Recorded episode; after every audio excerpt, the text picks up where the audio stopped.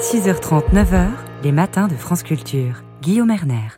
Eh bien écoutez, bonjour, bon réveil. Aujourd'hui, ce 28 février 2024, on va parler de la guerre, de la guerre Hélas, de la guerre en Ukraine aux enjeux internationaux à 6h40. Et comme on parle beaucoup de la guerre et d'autres atrocités en ce moment, eh bien, j'ai décidé de parler de la beauté, de réserver la plus grande place pour la beauté, autrement dit, de convier l'historien de l'art Thomas Schlesser qui a écrit Les yeux de Mona. Il sera là à 7h40 pour parler tableau 52 chef-d'œuvre 6h30 sur France Culture.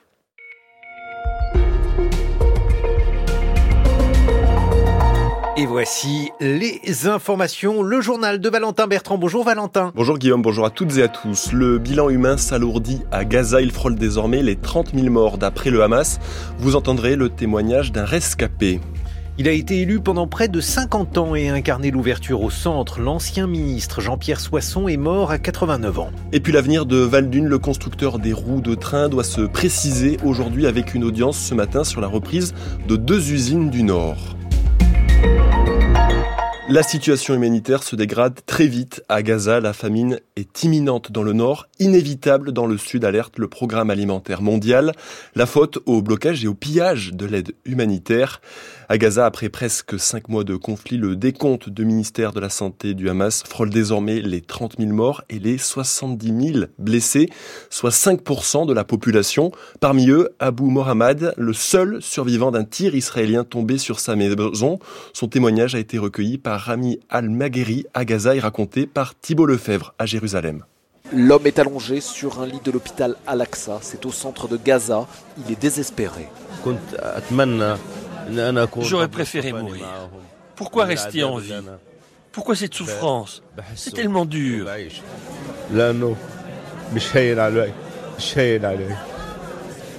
De plus, les médecins m'ont annoncé qu'ils allaient m'amputer. J'ai été amputé des deux jambes. Ils étaient 20 cette nuit-là, dans la grande maison familiale. Depuis le bombardement, il est l'unique survivant. On dormait tous dans le salon. Les femmes étaient dans une chambre à côté, mais les hommes étaient dans la pièce principale. J'ai été réveillé en sursaut en pleine nuit par une déflagration. J'ai essayé de me lever, mais je n'ai pas pu. J'avais de multiples fractures aux jambes. Je me suis appuyé sur mes mains pour me redresser. À l'hôpital, des psychologues, comme le docteur Arafat Abou Machayik, accompagnent Abou Mohammad. Le médecin avoue être démuni face à la peine d'un homme qui a tout perdu. Il adorait ses petits-enfants, dit-il, et sa tristesse est insurmontable. Pendant ce temps, les négociations se poursuivent sur une possible trêve de quelques semaines. Cette pause pourrait intervenir dès la semaine prochaine, selon le président américain Joe Biden. Joe Biden qui a remporté hier la primaire démocrate dans le Michigan, un résultat sans surprise, hormis l'ampleur des votes blancs, 14%. Le président candidat s'est fait sanctionner pour ses positions dans la guerre entre Israël et le Hamas. Les précisions depuis Washington de Sébastien Paour. C'était le bon temps pour celui qui n'était pas encore installé dans le bureau ovale. 10 mars 2020, la primaire démocrate du Michigan, l'une des dernières élections avant la pandémie et la quasi mise à l'arrêt de la campagne de terrain. À l'époque, Biden a 4 ans de moins et pas de conflit à gérer. 1 600 000 électeurs se déplacent et lui donnent la victoire face au sénateur du Vermont, Bernie Sanders. Quatre ans après, la guerre à Gaza plombe le premier vrai test du président candidat à sa réélection. L'objectif de 10 000 bulletins non engagé, l'équivalent d'un vote blanc, fixé par les activistes pro-palestiniens du mouvement Écoutez, le Michigan est largement dépassé. Biden paye nettement son soutien à Israël et son refus d'appeler à un cessez-le-feu immédiat. Le mouvement Abandonne Biden a pris là où les manifestations n'y faisaient rien depuis le 7 octobre. Et voilà le président sortant fragilisé dans l'un des États clés de la présidentielle, où vivent 300 000 Américains d'origine arabe et qu'il a remporté de seulement 154 4000 voix face à Trump il y a 4 ans. Et côté républicain, les électeurs du Michigan ont choisi, là aussi sans surprise, l'ancien président Donald Trump face à Nikki Haley. Le président sénégalais Macky Sall pourrait finalement rester en poste après la fin de son mandat en avril et assurer l'intérim jusqu'à la prochaine élection présidentielle. Un forum de citoyens propose d'organiser ce scrutin le 2 juin prochain. La date doit encore être approuvée par le président, très contesté dans le pays après avoir voulu repousser l'élection prévue dimanche dernier à la fin de l'année. Il est l'ancien ministre Jean-Pierre Soisson est décédé hier à l'âge de 89 ans, Valentin. Il a été membre de huit gouvernements et a travaillé sous quatre présidents, de Charles de Gaulle à François Mitterrand. Pour Pascal Perrineau, politologue à Sciences Po, en près de 50 ans de carrière politique, Jean-Pierre Soisson a surtout incarné l'ouverture au centre. Il a été ministre et ministre jeune dans cette droite giscardienne dont il était un des fleurons. Et puis ensuite, on découvre le sens de l'adaptation politique qu'il avait lorsqu'il est séduit euh, par François Mitterrand et qu'il deviendra un des principaux euh, ministres d'ouverture euh, dans le gouvernement Rocard en 1988. Et ça, c'est la deuxième caractéristique de Jean-Pierre Soisson, cette diversité, cette ouverture, cette liberté qui pouvait d'ailleurs parfois euh, un peu désorienter euh, à la fois ses amis et ses adversaires. Il y avait eu en effet de nombreuses polémiques euh, autour de certaines voix du Front National qui avaient pu l'aider à se maintenir président du Conseil régional de Bourgogne. C'était un homme d'une grande diversité, disons aussi d'une grande liberté. Les sénateurs doivent se prononcer aujourd'hui sur l'inscription de l'IVG dans la Constitution. La formulation retenue est la liberté garantie du recours à l'interruption volontaire de grossesse. Deux amendements souhaitent modifier le texte et retirer notamment le mot garantie. S'ils sont votés, la navette parlementaire devra reprendre jusqu'à trouver un consensus entre l'Assemblée et le Sénat. L'avenir de Valdune se précise. Le tribunal de commerce de Lille doit se prononcer sur le sort des deux usines du Nord, spécialisées notamment dans la fabrication des roues de TGV. L'entreprise a été placée en redressement judiciaire après le retrait de son actionnaire, le chinois Emma Steel. L'offre de reprise examinée ce matin est celle d'Europlasma, un groupe spécialisé dans le traitement des déchets. Il propose de garder un peu plus de la moitié des 300 salariés et d'investir 15 millions d'euros, Antoine Barège. Europlasma s'est finalement résolu à reprendre les deux sites nordistes et même si l'entreprise installée dans les Landes connaît des difficultés dans la reprise des forges de Tarbes, dernier fabricant français de parties d'obus, Europlasma est bien soutenu par l'État avec un prêt de 15 millions d'euros, mais aussi par la région, les collectivités locales, la SNCF qui entrerait au capital et même la CGT. Europlasma prévoit un retour à l'équilibre financier de Valdune en 2025, non pas en modernisant tout de suite l'outil de production qui est moins performant que les concurrents, mais en diversifiant l'activité, Valdune pourrait par exemple produire des roues pour les ascenseurs de la Tour Eiffel. Europlasma réfléchit aussi à valoriser la chaleur produite sur les sites nordistes. L'autre enjeu, c'est l'emploi. Europlasma veut garder 178 salariés, 131 resteraient donc sur le carreau.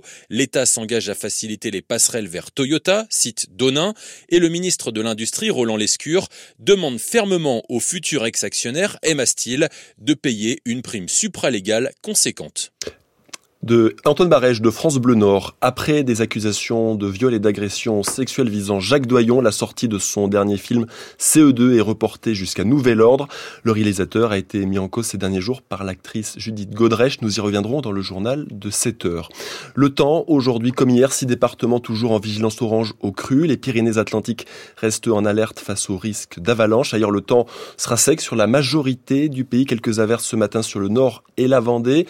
Le ciel est bien dégagé sur sur un large quart sud-est. Les températures ce matin comprises entre moins 3 et 8 et cet après-midi de 10 à 14 en général jusqu'à 18 au bord de la Méditerranée. C'est la fin de ce journal et c'est le début des matins avec vous, Guillaume Hermer. Le début du commencement. Merci Valentin Bertrand. 6h38, effectivement. Avec vos échos de la planète, Aurore Richard. Bonjour Aurore. Bonjour. Le Nigeria doit faire face à une crise économique sans précédent. Ah oui, l'inflation frôle aujourd'hui les 30% et les prix des denrées alimentaires ne cessent de grimper. Le riz, par exemple, son prix a doublé en un an selon la BBC, alors que dans le même temps, les salaires n'augmentent pas. Face à cette situation, à cet étranglement, des milliers de Nigérians ont manifesté hier, notamment à Lagos et Abuja.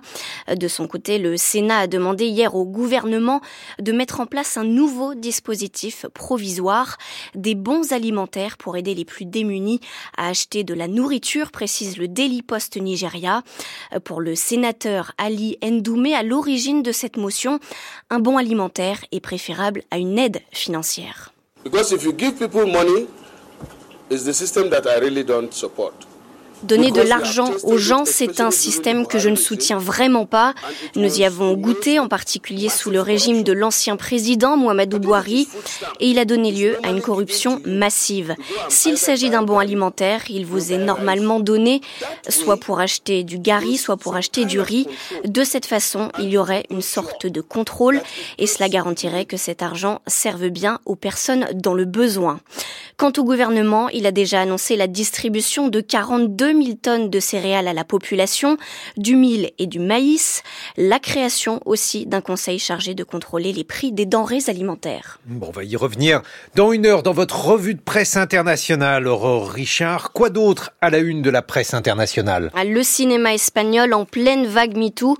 Le réalisateur Carlos Vermouth est une nouvelle fois mis en cause pour violence sexuelle. Un mois après de premières révélations, trois femmes témoignent à nouveau dans le journal El País. Merci. Aurore Richard, 6h40 sur France Culture.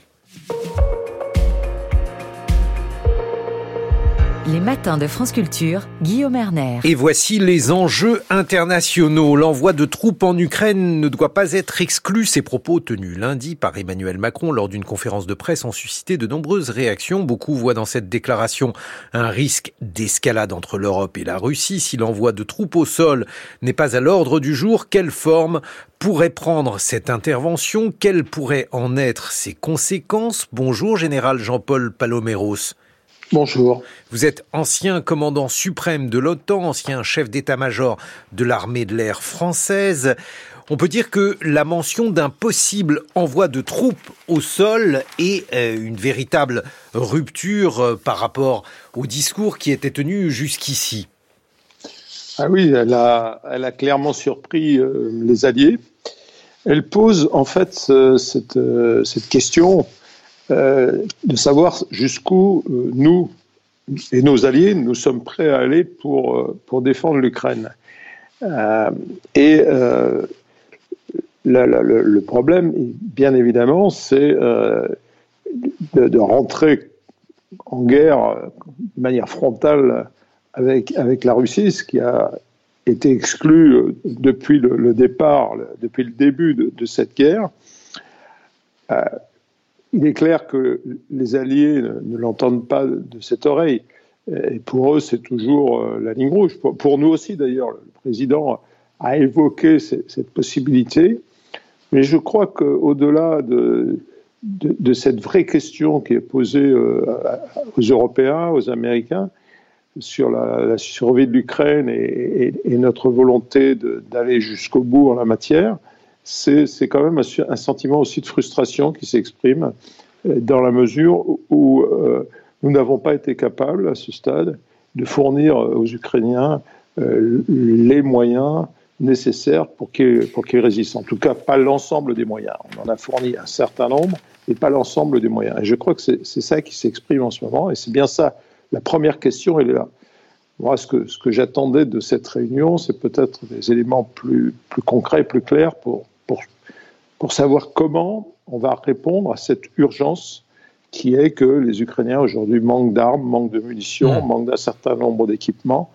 C'est ça l'urgence euh, du court terme. Alors, je vous soumets une hypothèse, Jean-Paul Paloméros. Elle me vient de la une du journal L'Opinion sous la plume de Jean-Dominique Merchet. Jean-Dominique Merchet dit en substance que euh, il y aurait déjà des troupes au sol, des troupes, euh, donc des militaires français, qui seraient présents en Ukraine, non pas sur le front, mais à l'arrière, pour aider, soutenir et conseiller l'armée ukrainienne, et que de cette manière-là, eh bien finalement, Emmanuel Macron officialiserait cette présence. Qu'en pensez-vous? Il, est, vraisemblable qu'il y ait euh, des, non seulement euh, enfin des Français ou d'autres euh, nationalités. Je, ne parle évidemment pas de, Français qui, à titre individuel, sont allés se battre en Ukraine. Parce que la mise en œuvre des, systèmes d'armes qui sont confiés à l'Ukraine est, complexe et, qui sont là pour, pour soutenir, on pense aux missiles de croisière, on pense peut-être à d'autres types d'équipements, mais ça reste très, très ponctuel, me semble-t-il. Ce n'est pas du tout l'idée d'un soutien massif et, certainement pas d'un engagement sur le terrain qui pourrait prendre aussi une forme très, très souple euh, de, déminage, ça a été évoqué d'ailleurs hier au Parlement, euh, de déminage, de, soutien médical, de soutien euh, de protection civile en quelque mhm. sorte. Alors ça c'est un, un, rôle, mais alors par exemple vous venez d'évoquer euh, le, fait qu'il y ait euh, de l'armement et que le maniement de cet armement soit complexe. Euh, par exemple, dans le journal L'Opinion, il est question des missiles de croisière Scalp que la France a fournis. Il y en aurait une centaine et apparemment pour tirer avec un tel engin, il faut une procédure complexe. Le mieux, ce serait que des Français habitués à utiliser des missiles Scalp le fassent, c'est ça? Bah, oui, c'est ça, parce qu'il y a tout ce qu'on appelle une préparation de mission qui est assez complexe et que les Ukrainiens euh, doivent, maintenant peut-être qu'ils ont acquis une certaine autonomie en la matière. Il y a, tout ce qui est évidemment euh, pièces de rechange, mise en œuvre, euh, et puis l'aptitude aussi, et ça c'était un vrai sujet, à les adapter ces missiles sur les avions ukrainiens qui ne sont pas du tout de la même génération que les avions français qui utilisent ce missile, en particulier le Rafale. Mhm. Euh, alors, est-ce que le, fait d'officialiser d'une manière ou d'une autre la présence de ces troupes au sol sans, euh, puisque c'est ce qu'a dit euh, le ministre des Affaires étrangères Stéphane Séjourné, donc je cite ses propos, sans franchir le seuil de belligérance, c'est possible C'est la quadrature du cercle général?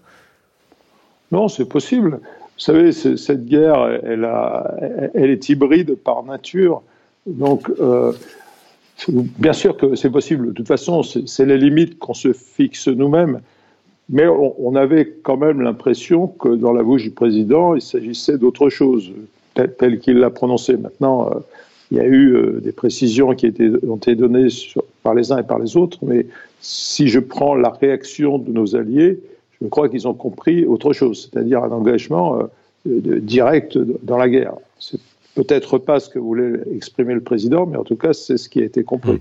Général Paloméros, euh, Guillaume Ancel, euh, ancien militaire, dit eh, que nous allons livrer 30 000 obus à, à l'Ukraine, alors qu'il en faudrait 3 millions, donc on est loin du compte. Bon, la France n'est pas seule, évidemment, à armer euh, l'Ukraine, mais ça donnerait, si euh, ces chiffres sont exacts, une idée de l'ordre de grandeur. Est-ce que c'est effectivement cet ordre de grandeur-là, avec, euh, bon, un peu le, tonneau des Danaïdes en matière d'armement?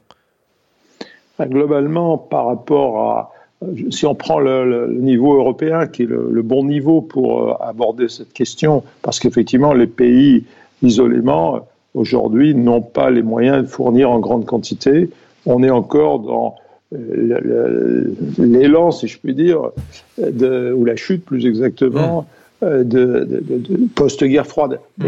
Mais, globalement, au niveau européen, il y, avait, donc cet objectif de fournir euh, un million d'obus, qui, ce qui est déjà pas mal, mais certainement pas encore suffisant. Et on en serait à peu près à, à 300 000. Donc, euh, le président a cité ce chiffre d'ailleurs, euh, un tiers de, nos promesses, avec une question latente, c'est de savoir si cet argent européen, il doit, euh, il doit permettre d'acheter uniquement européen en quelque sorte, ou alors si avec cet argent on peut aller ailleurs et essayer de s'approvisionner ailleurs.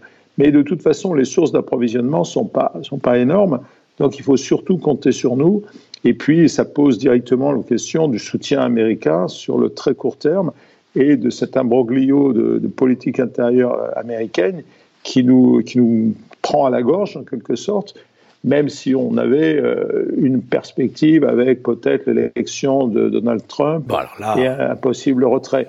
Euh, mais ça, c'est plus tard. Mais alors, si on n'envisage pas encore euh, cette hypothèse, puisque de toute façon elle est prématurée quoi qu'il en soit, est-ce que cela signifie, euh, général Paloméros, qu'on a les moyens, donc euh, sans engager des troupes de l'OTAN, puisque la plupart des, pays ont, Mmh, déjà dit qu'il n'en était pas question. Est-ce que l'on a une possibilité d'infléchir le sort de cette guerre et de peser véritablement sur sa fin?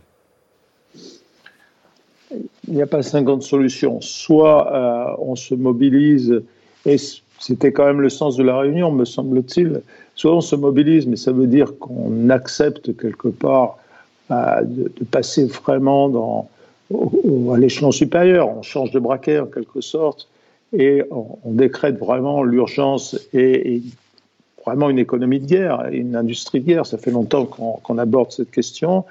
Moi, je trouve qu'on tourne un tout petit peu autour du pot.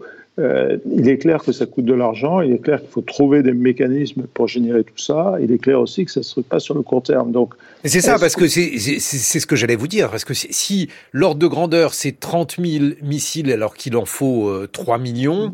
euh, est-ce qu'on a la possibilité, donc, dans un laps de temps suffisant, de, de passer vraiment à une échelle suffisante? Euh, oui, c'est des obus, hein, mais peu importe. La, question se pose pour les missiles et en particulier pour les systèmes solaires qui défendent l'Ukraine euh, très bien jusqu'à présent, mais qui commencent à faiblir évidemment. Et on pense en particulier au système américain. Je crois que la clé, elle est euh, outre-Atlantique. Hein. C'était un peu le cas depuis le début. il faut vraiment une synergie de l'ensemble des alliés, et en particulier des alliés américains, euh, si, les Américains n'arrivent pas à résoudre leurs problèmes, on va avoir les plus grandes difficultés à, continuer à soutenir l'Ukraine, même, même en puisant euh, dans, nos stocks qui commencent quand même à être vides. Hein. Vous savez, le, principe post-guerre froide, c'était euh, quasiment zéro stock, enfin très peu de stock par rapport à ce qui se passait pendant la guerre froide. Donc, on peut envisager de lever certaines barrières, par exemple des lignes rouges sur l'emploi, vous parliez des missiles de croisière, des scalps, du Storm Shadow, laisser les Ukrainiens les utiliser comme ils veulent, y compris euh, en Russie si c'est nécessaire. On peut faire des choses comme ça, mais ça ne résoudra pas le problème défensif, si vous voulez. C'est ça la, préoccupation aujourd'hui, c'est qu'ils ne peuvent pas rester dans cet état-là. Il faut faire feu de tout bois, il faut absolument décréter cet état d'urgence, il faut aller chercher dans toutes les sources possibles, y compris à l'extérieur de l'UE, il y en a quelques-unes. Il faut sauver le court terme, en quelque sorte. C'est ça, c'est ça l'enjeu. Et ce court terme, maintenant, il commence à être très, très pressant. Merci, Général Paloméros. Je rappelle que vous êtes ancien commandant suprême de l'OTAN et ancien chef d'état-major de l'armée de l'air française. Dans quelques instants, la chef d'état-major d'Avec Science, Alexandra Delbo. France Culture. L'esprit d'ouverture. France Culture présente l'exposition Extérieur Annie Ernaux et la photographie. La Maison européenne de la photographie célèbre la vision d'Annie Ernaux, prix Nobel de littérature en 2022, en associant ses écrits à des photographies. Une mise en miroir de texte extrait de Journal du dehors, avec une sélection de 150 tirages issus de la collection du musée, réalisée par 29 photographes du monde entier. Extérieur, Annie Ernaux et la photographie jusqu'au 26 mai à la Maison européenne de la photographie à Paris. Un partenariat France Culture. 6h52, suite des matins. Sandra Delbo, bonjour. Bonjour Guillaume. Avec Science, hein, c'est à vous. Ce matin, l'analyse d'une météorite révèle des traces de molécules précurseurs de la vie. Oui, c'est l'une des théories pour expliquer l'apparition de la vie telle qu'on la connaît. Certains ingrédients nécessaires à cette tambouille primitive seraient venus d'ailleurs. Cela ne signifie pas que la vie est arrivée telle qu'elle, comme un germe qui aurait poussé lorsque les conditions étaient favorables. Non, ce qu'on pense plutôt, c'est qu'il y a de la chimie prébiotique dans l'espace, que les briques élémentaires de la vie aurait pu être importée au tout début de l'histoire de notre planète quand la Terre n'était qu'une gigantesque boule de roche en fusion. Donc, on cherche des traces de molécules organiques faites de carbone, d'hydrogène, d'azote ou d'oxygène dans les météorites qui tombent sur Terre et elles ne sont pas si nombreuses que cela. Une en particulier a fait les gros titres quand elle a fendu le ciel il y a tout juste trois ans, le 28 février 2021. C'est la météorite de Winchcombe, du nom d'une petite ville anglaise dans laquelle elle a terminé sa course. C'est Brigitte Zanda météoritologue au Muséum national d'histoire naturelle à Paris et à l'Observatoire de Paris et co-directrice du réseau d'observation Fripon qui a permis cette découverte. Ce qui est vraiment extraordinaire avec cette météorite, c'est effectivement qu'elle a été récoltée extrêmement tôt après sa chute, parce que la plus grosse partie, ce qu'on appelle la masse principale, a été récoltée moins de 12 heures après la chute. Et pourquoi ça s'est produit? C'est parce qu'il y a la conjonction d'observations qui ont été faites par des amateurs et signalées sur les réseaux de sciences participatives de surveillance des météores et l'observation par des réseaux de caméras qui ont permis de savoir où c'était tombé et que ça a abouti à une alerte à la population. Et puis derrière, vous avez des citoyens curieux qui se sont renseignés, qui ont trouvé cette espèce de truc qui ressemblait comme un bout de charbon fracassé et qui se sont renseignés et qui ont découvert que c'était une météorite et qui ont prévenu les scientifiques. Donc ça, ça a permis d'avoir un échange échantillons très très frais. Et pourquoi c'est intéressant? C'est parce que les échantillons réagissent avec les eaux atmosphériques, avec l'eau qu'il y a dans la Terre, et ça va changer leur composition. Et donc quand on observe des molécules organiques dans une météorite qui est un petit peu ancienne, on a toujours un petit doute de savoir si c'est quelque chose qui était là au départ ou au contraire s'il s'agit de contamination. Ramassé 12 heures après la chute sur un sol goudronné et sans pluie, on sait qu'on est dans le vrai. On sait que ce qu'on observe dans l'échantillon était déjà là quand la météorite était dans l'espace. Les premières analyses ont révélé qu'il s'agit d'une chondrite CM, c'est une classification, ce qui est assez commun. Elle contient un petit peu d'eau et elle a été relativement peu altérée depuis qu'elle s'est détachée de son astéroïde parent. Ça, c'est ce qu'on savait jusqu'à présent et une nouvelle analyse parue dans Nature Communications révèle la présence de bases azotées et d'acides aminés, soit des éléments précurseurs de la vie. Bon, mais est-ce que ces molécules avaient déjà été découvertes dans d'autres météorites? Eh bien oui, toutes. Il n'y a donc rien d'extraordinaire en soi dans cette étude, mais ne soyez pas déçus, Guillaume. La nouveauté dans cette analyse vient davantage de la méthode que des résultats. C'est la première fois qu'on utilise des techniques aussi peu destructives sur un matériau aussi frais on a souvent utilisé des méthodes qui sont assez agressives en fait, c'est-à-dire que l'idée c'est euh, vous prenez la meule de foie, vous la brûlez, vous gardez l'aiguille qui est au centre. Bah, l'aiguille elle a quand même été un petit peu chauffée. Bah, là de la même manière, ce qu'on faisait c'était de faire des attaques acides et puis de détruire l'essentiel des silicates qui constituent l'essentiel de la matière pour récupérer cette matière organique. Mais l'objet avait été chauffé en présence d'acide et donc on n'était jamais vraiment sûr que cette matière organique elle soit vraiment primitive. En plus il y a des phases qui sont solubles et qui partent avec ce type d'opération. Donc, vous pouvez étudier que la matière organique insoluble. Donc, ce qu'apporte cette étude, c'est pas la première qui fait ça, mais peut-être la première qui le fait de manière aussi complète et en tout cas sur un objet aussi frais, c'est d'utiliser des techniques beaucoup, beaucoup, beaucoup moins destructives en s'appuyant sur des techniques de microscopie électronique où on regarde des objets extrêmement fins avec euh, des faisceaux d'électrons et puis des faisceaux aussi de photons, donc de lumière normale, mais extrêmement énergétiques extrêmement collimaté, extrêmement précis. Et ça, ça permet de rentrer vraiment dans un détail très très grand de cette matière sans l'avoir a priori détruite. Les chondrites CM qui tombent sur Terre sont toujours des matériaux intéressants, même si elles ne changent pas la face du monde sur la question de l'origine de la vie.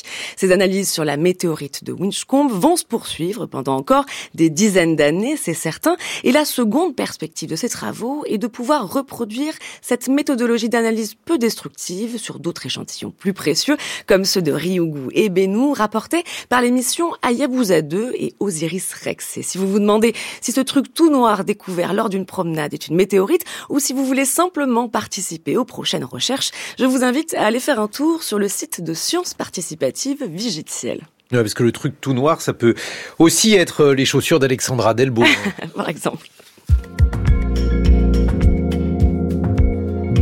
6h57 sur France Culture, l'heure de votre humeur du jour, Guillaume. Et aujourd'hui, vous nous donnez la preuve que les vaches sont bien gardées. Oui, l'exécutif interdit à nouveau l'appellation de steak végétal pour les steaks végétaux. C'est le Figaro qui me l'explique aujourd'hui. Tous les mots comptent hein, dans cette information, Alexandra, et notamment le mot à nouveau parce que non content de faire de nouvelles lois au moment où l'on veut moins de normes et plus de simplification, on est tellement content de faire de nouvelles lois qu'on se prend à les faire deux fois, une première fois comme drame, une seconde comme farce, comme disait l'autre. Alors la première fois, on a interdit au steak végétal de s'appeler steak végétal en juin 2022, mais le texte a été suspendu en référé par le Conseil d'État qui a balancé le steak végétal à la justice européenne. Le steak végétal est devenu une patate chaude. La justice européenne n'a toujours pas statué. Pour tenter de contourner ce petit désagrément, le gouvernement a listé les 140, 140 hein, appellations qui ne peuvent plus être utilisées que pour de la viande. Par exemple, les côtelettes de tofu, c'est terminé, le gigot de blé aussi,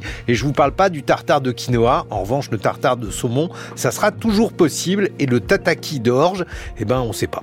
L'urgence de la mesure était bien entendu de donner un petit os à ronger aux éleveurs, pas content content en ce moment, un os pas végétal, un os qui ne coûte pas un rond. Mais comme rien n'est simple, cette loi n'est pas rétroactive, bien entendu, et donc pendant un an, vous allez pouvoir tranquillement écouler votre pâté de tomate ou votre ragoût d'endive.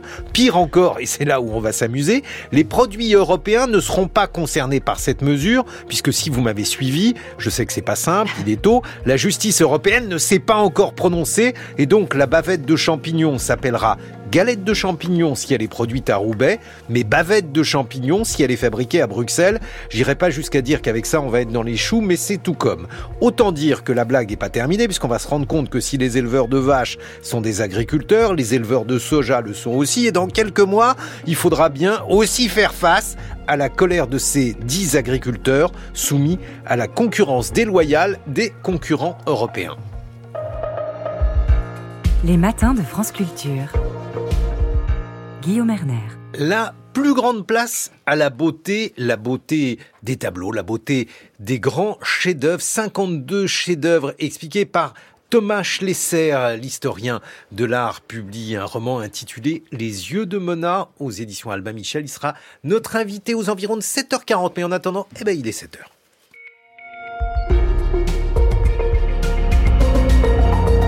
Anne-Laure Chouin pour le journal. Bonjour Anne-Laure. Bonjour Guillaume, bonjour à toutes et à tous. Le film de Jacques Doyon qui devait sortir en mars est repoussé. Sinédié, le réalisateur fait partie des figures accusées récemment par plusieurs actrices de violences sexuelles lorsqu'elles étaient mineures. Au Sénégal, le dialogue national organisé par Macky Sall a accouché d'une proposition qui reste à valider le report de l'élection présidentielle le 2 juin prochain. Et puis nous reviendrons sur l'illustration de couverture qui a contribué à rendre Dune aussi célèbre. Le volet 2 de l'adaptation cinématographique sort aujourd'hui. Après ce journal, ce sera votre question du jour, Marguerite Caton. Et nous parlerons des imams, comment faire face à la crise des vocations.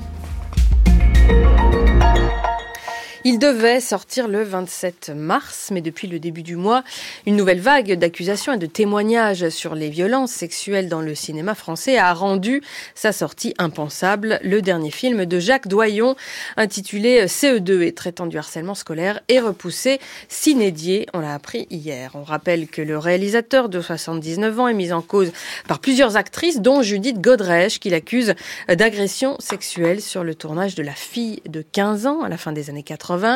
Isilde Lebesco ou Anna Mouglalis l'accusent également de violence. Jacques Doyon se dit, lui, innocent, dénonce des mensonges et porte plainte pour diffamation. Un contexte de toute façon compliqué pour sortir un nouveau film dont certains acteurs eux-mêmes se sont désolidarisés du réalisateur, voire ont demandé à ce que le film ne soit pas diffusé. Le producteur du long métrage s'est donc résolu à reporter sa sortie sans donner de nouvelles dates. Les précisions de Benoît Grossin. C'est dans le magazine Le Film Français que le producteur Bruno Pézery annonce être revenu sur sa décision concernant cette date prochaine du 27 mars. Il explique avoir espéré que la part serait faite entre ce qui est reproché à Jacques Doyon, qui remonte à 40 ans, et un film qui est le fruit du travail d'une équipe dont une grande partie, affirme-t-il, n'était pas née il y a 40 ans. Il admet s'être trompé, qu'il n'est ni possible ni souhaitable aujourd'hui de maintenir cette date, que face à des craintes exprimées par de nombreux exploitants, le moment n'est plus le bon en soulignant qu'une sortie future du film dans les salles ne saurait toutefois être remise en cause, que tout ne peut pas disparaître du fait de la mise en cause du réalisateur. Il répond ainsi à une des principales actrices du film, Nora Hamzaoui, opposée à cette sortie qui constitue selon elle un mépris de la parole des femmes. Bruno Pézuri insiste sur l'œuvre collective d'un film, sur le sujet de CE2, sur l'importance de la prise de conscience du harcèlement en milieu scolaire, si l'on veut vivre dans une société moins tolérante, je cite, vis-à-vis des agressions de toutes sortes.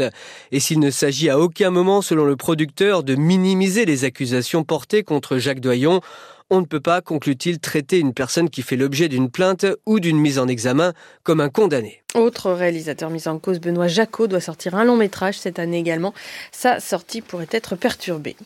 Le vote par les sénateurs de l'inscription de l'IVG dans la Constitution se révèle plus indécis que prévu. Il doit avoir lieu aujourd'hui, mais se heurte aux réticences d'une partie de la droite, dont certains députés euh, pourraient tenter de freiner la réforme. C'est la formulation retenue par l'exécutif qui coince pour certains, à savoir le choix de l'expression liberté garantie de l'IVG, là où certains sénateur préférerait une simple mention de la liberté de droit à l'interruption volontaire de grossesse. Plusieurs rassemblements pro et anti-constitutionnalisation sont euh, annoncés aux abords du Sénat cet après-midi. On y reviendra dans le journal de 8 heures. C'est une victime collatérale de la crise agricole. L'Office français de la biodiversité, chargé notamment de prévenir et de réprimer les atteintes à l'environnement. Cette mission, il lui est demandé de la mettre entre parenthèses, notamment le, temps du Salon de l'agriculture, et jusqu'à ce que la colère des agriculteurs s'estompe. Ces dernières semaines, en effet, des agents de l'Office français de la biodiversité ont été pris pour cible par certains exploitants agricoles qui en ont fait l'un des boucs émissaires de leurs revendications. Le Premier ministre a donc euh, proposé de désarmer les agents de l'OFB lors de leur mission sur le terrain. Une proposition difficile à satisfaire, selon Léo Magnien, chargé de recherche en sociologie au CNRS et co-auteur de Police environnementale sous contrainte. Il répond à Véronique Roberotte. Concrètement, on voit mal les effets qu'ont avoir les annonces faites par le Premier ministre et par ses ministres ensuite, dans le sens où euh, ont été mis en avant des choses euh, assez mystérieuses. Parce que désarmer des agents qui ont affaire euh, très régulièrement à des chasseurs armés, ça pose aussi une question, d'autant que c'est réglementaire, le port de l'arme. Donc la façon dont tout ça va être démêlé interroge. Il faut voir ce qui va se passer avec le salon de l'agriculture, les comités euh, locaux qu'il y a entre les préfets, euh, l'OFB et les représentants de la profession agricole, pour voir si concrètement euh, des choses vont être modifiées ou s'il s'agit plutôt d'annonces qui auront peut-être malheureusement un effet, précisément par le fait qu'elles ne peuvent pas être appliquées et qu'elles auront généré des, des espoirs chez les syndicats agricoles qui ne peuvent pas être satisfaits par les pouvoirs publics. Pourquoi tant de haine contre l'Office français de la biodiversité? Ce sera aussi le reportage de la rédaction de Véronique Rebérot tout à l'heure à 7h25. Le groupe de luxe de Bernard Arnault, LVMH, est en négociation exclusive pour acheter Paris Match au groupe Lagardère. L'annonce euh, date d'hier. Déjà propriétaire du groupe Les Échos, Le Parisien et actionnaire de Lagardère, Bernard Arnault convoite de longue date le célèbre hebdomadaire. 10 milliards d'euros, euh, de dollars, pardon, d'investissement en France d'ici 2030, promesse faite hier par l'émir du Qatar en visite en France pour deux jours. Hier, lors d'une réception à l'Élysée, l'émir de la puissance gazière a ainsi scellé un partenariat économique important entre les deux puissances. Le Qatar, qui a de l'argent à investir, ayant largement bénéficié de la crise énergétique. Les précisions de Christian Chesneau. Pour sa première visite d'État en France depuis son accession au trône en 2013, l'émir Tamim n'est pas venu les mains vides. Il faut dire qu'avec l'envolée des prix du gaz et du pétrole, avec la guerre en Ukraine, les caisses de l'émirat sont pleines. De nombreux pays, et notamment la France, ont signé des contrats d'importation à long terme de GNL, le gaz naturel liquéfié. Ces 10 milliards d'euros d'investissement annoncés interviendront dans des secteurs tels que la transition énergétique, les semi-conducteurs, l'aérospatiale, l'intelligence artificielle, le numérique ou encore la santé. Une nouvelle de prise de participation qui diversifie encore un peu plus les investissements du Qatar en France, jusque-là concentrés dans des secteurs traditionnels comme l'hôtellerie avec le groupe Accor, l'énergie avec Total Energy ou encore le BTP avec Vinci, sans parler du PSG acquis en 2011. Actuellement, le Qatar dispose d'un stock d'investissement dans l'Hexagone d'environ 25 milliards d'euros, ce qui fait de la France le deuxième pays en Europe après la Grande-Bretagne où l'Émirat investit le plus. Le Qatar, par ailleurs médiateur principal de la trêve, toujours en discussion entre Israël et le Hamas pour une pause dans les combats à Gaza.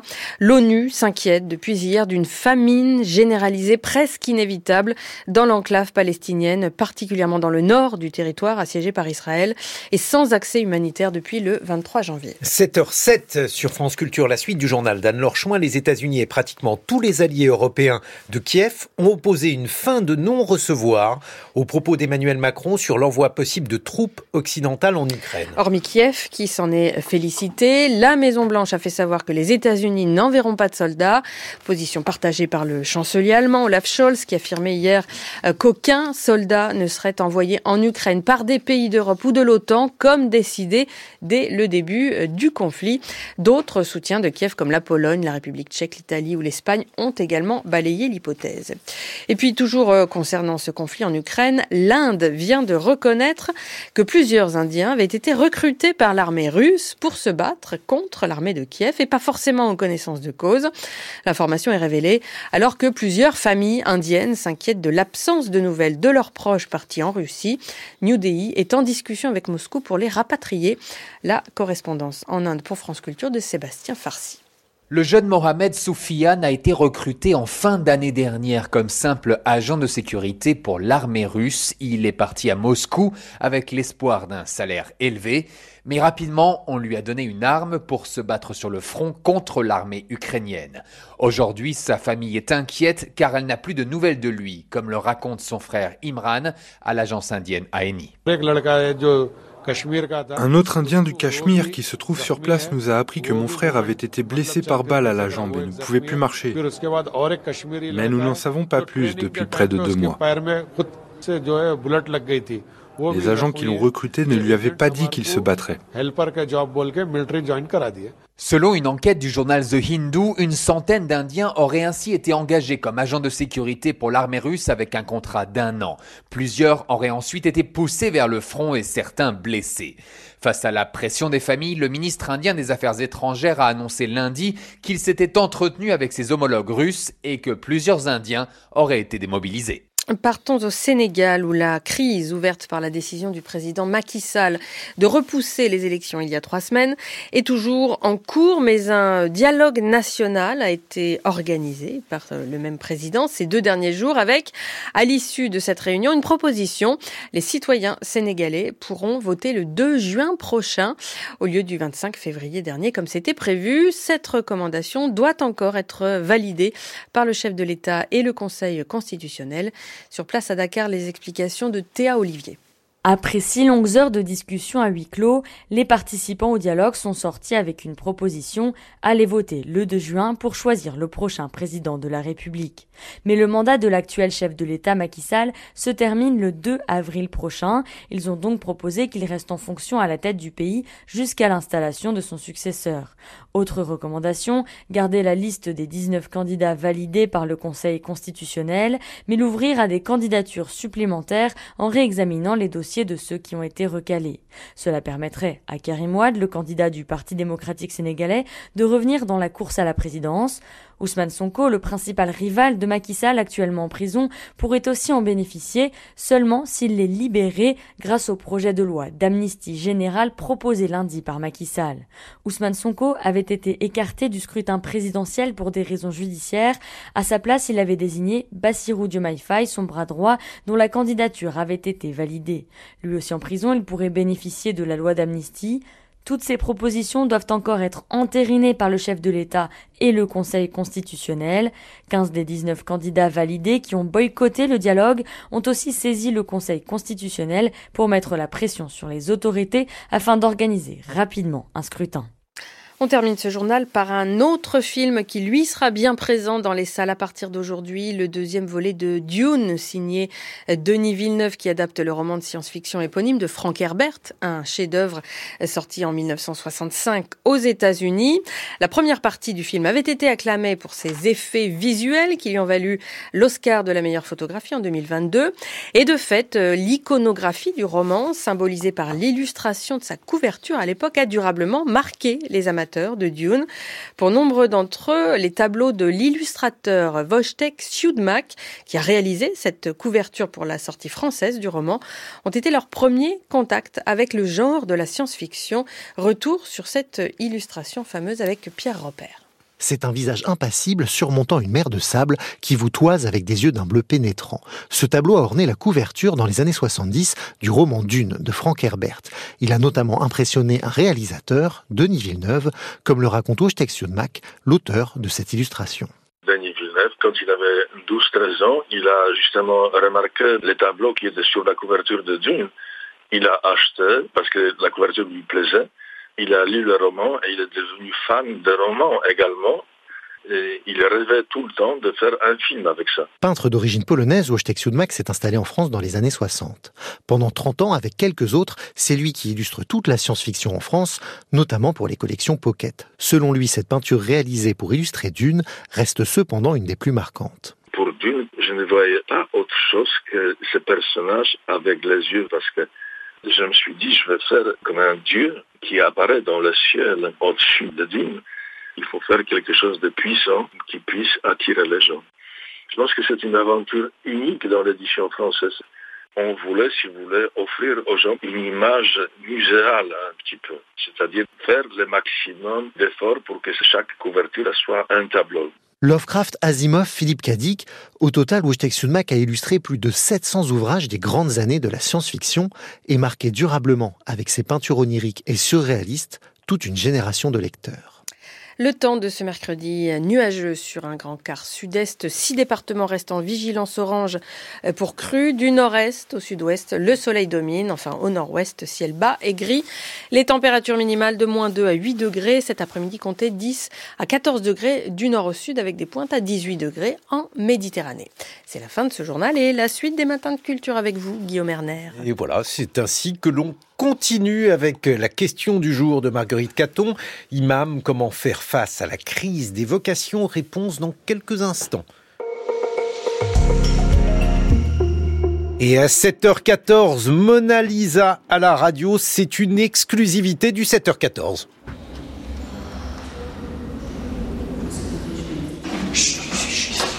Elle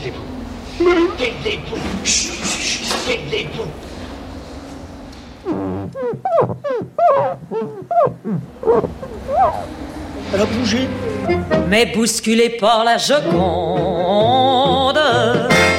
Et retrouvez Mona Lisa à 7h40. L'historien de l'art Thomas Schlesser sera mon invité.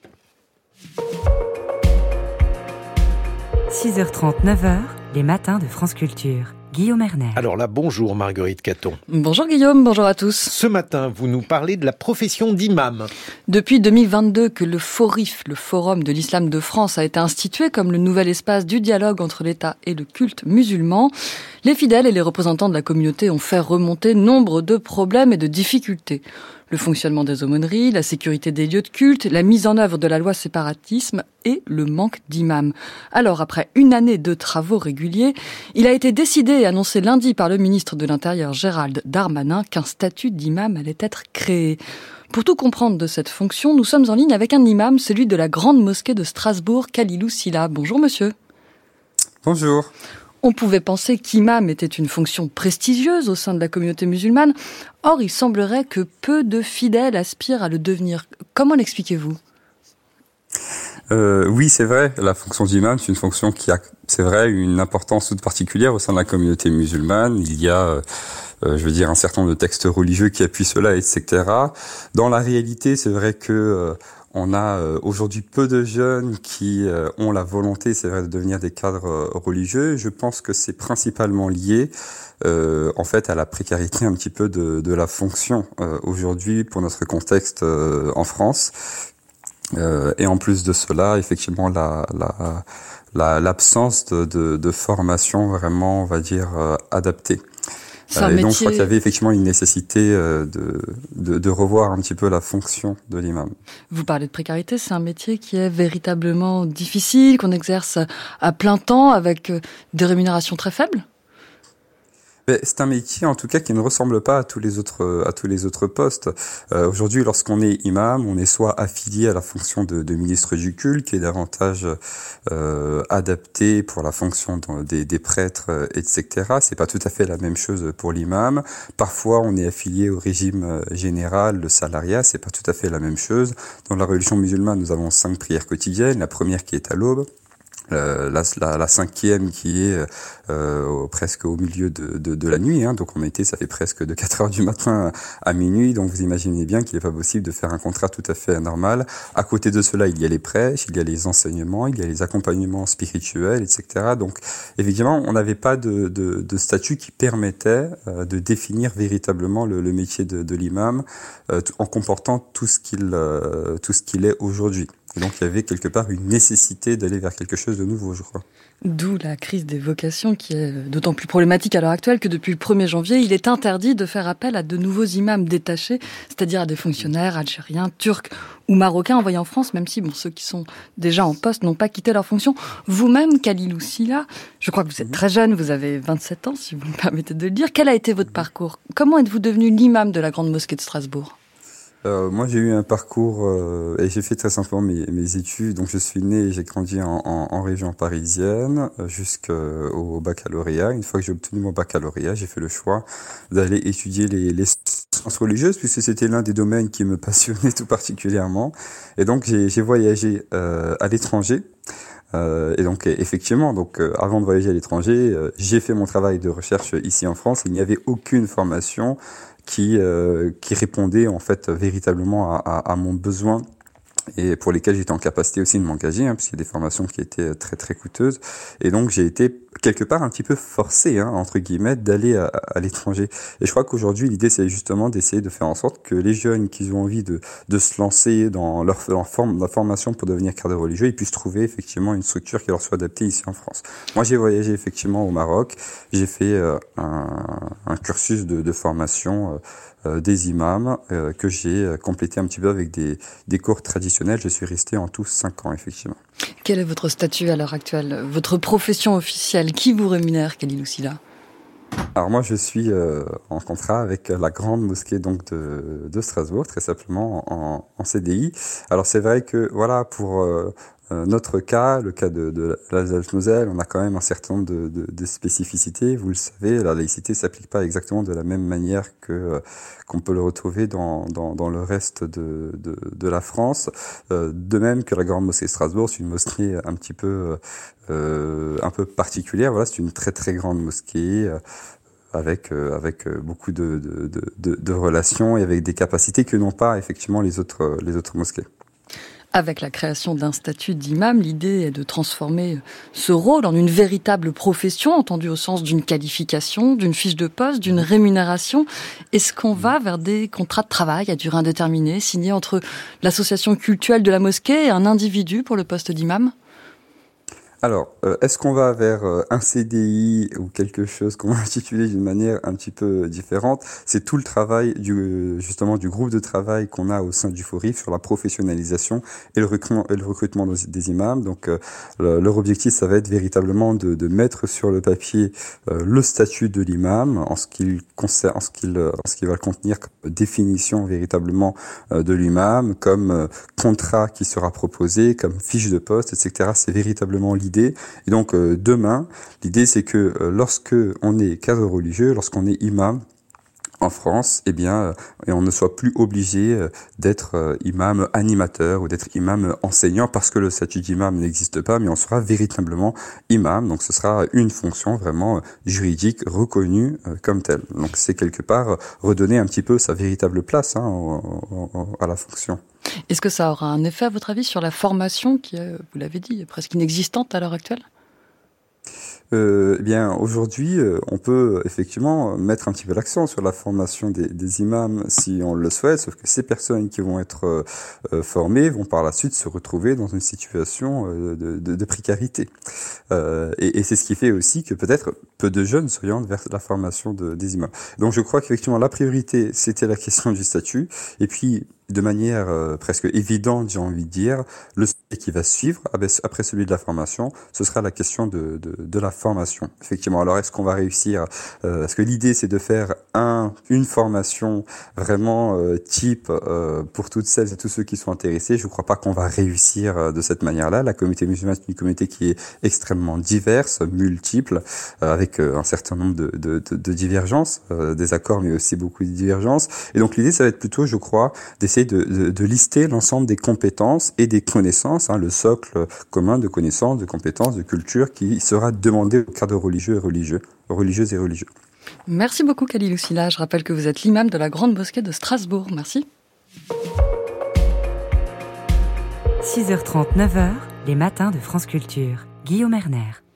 7h23, Guillaume c'est l'heure de votre revue de presse. Eh bien, deux batailles à la une de vos journaux. La première, bataille pour l'IVG, un droit fragile à consolider, titre L'humanité loin des clichés. Quatre femmes racontent leur interruption volontaire de grossesse et pourquoi l'accès à cet acte doit être garanti par la Constitution. Libé explique que les lobbies anti-IVG bougent encore au Sénat à l'approche de l'examen à la Chambre haute du projet de loi pour la constitutionnalisation du droit à l'avortement et le canard enchaîné d'expliquer en une comment sur la chaîne de télévision CNews dimanche dernier dans l'émission catholique en quête d'esprit, les journalistes ont, je cite, le canard un peu forcé sur le vin de messe et classé l'IVG parmi les causes de mortalité dans le monde. Ils l'ont placé en tête. L'autre bataille, c'est celle qui se déroule en Ukraine.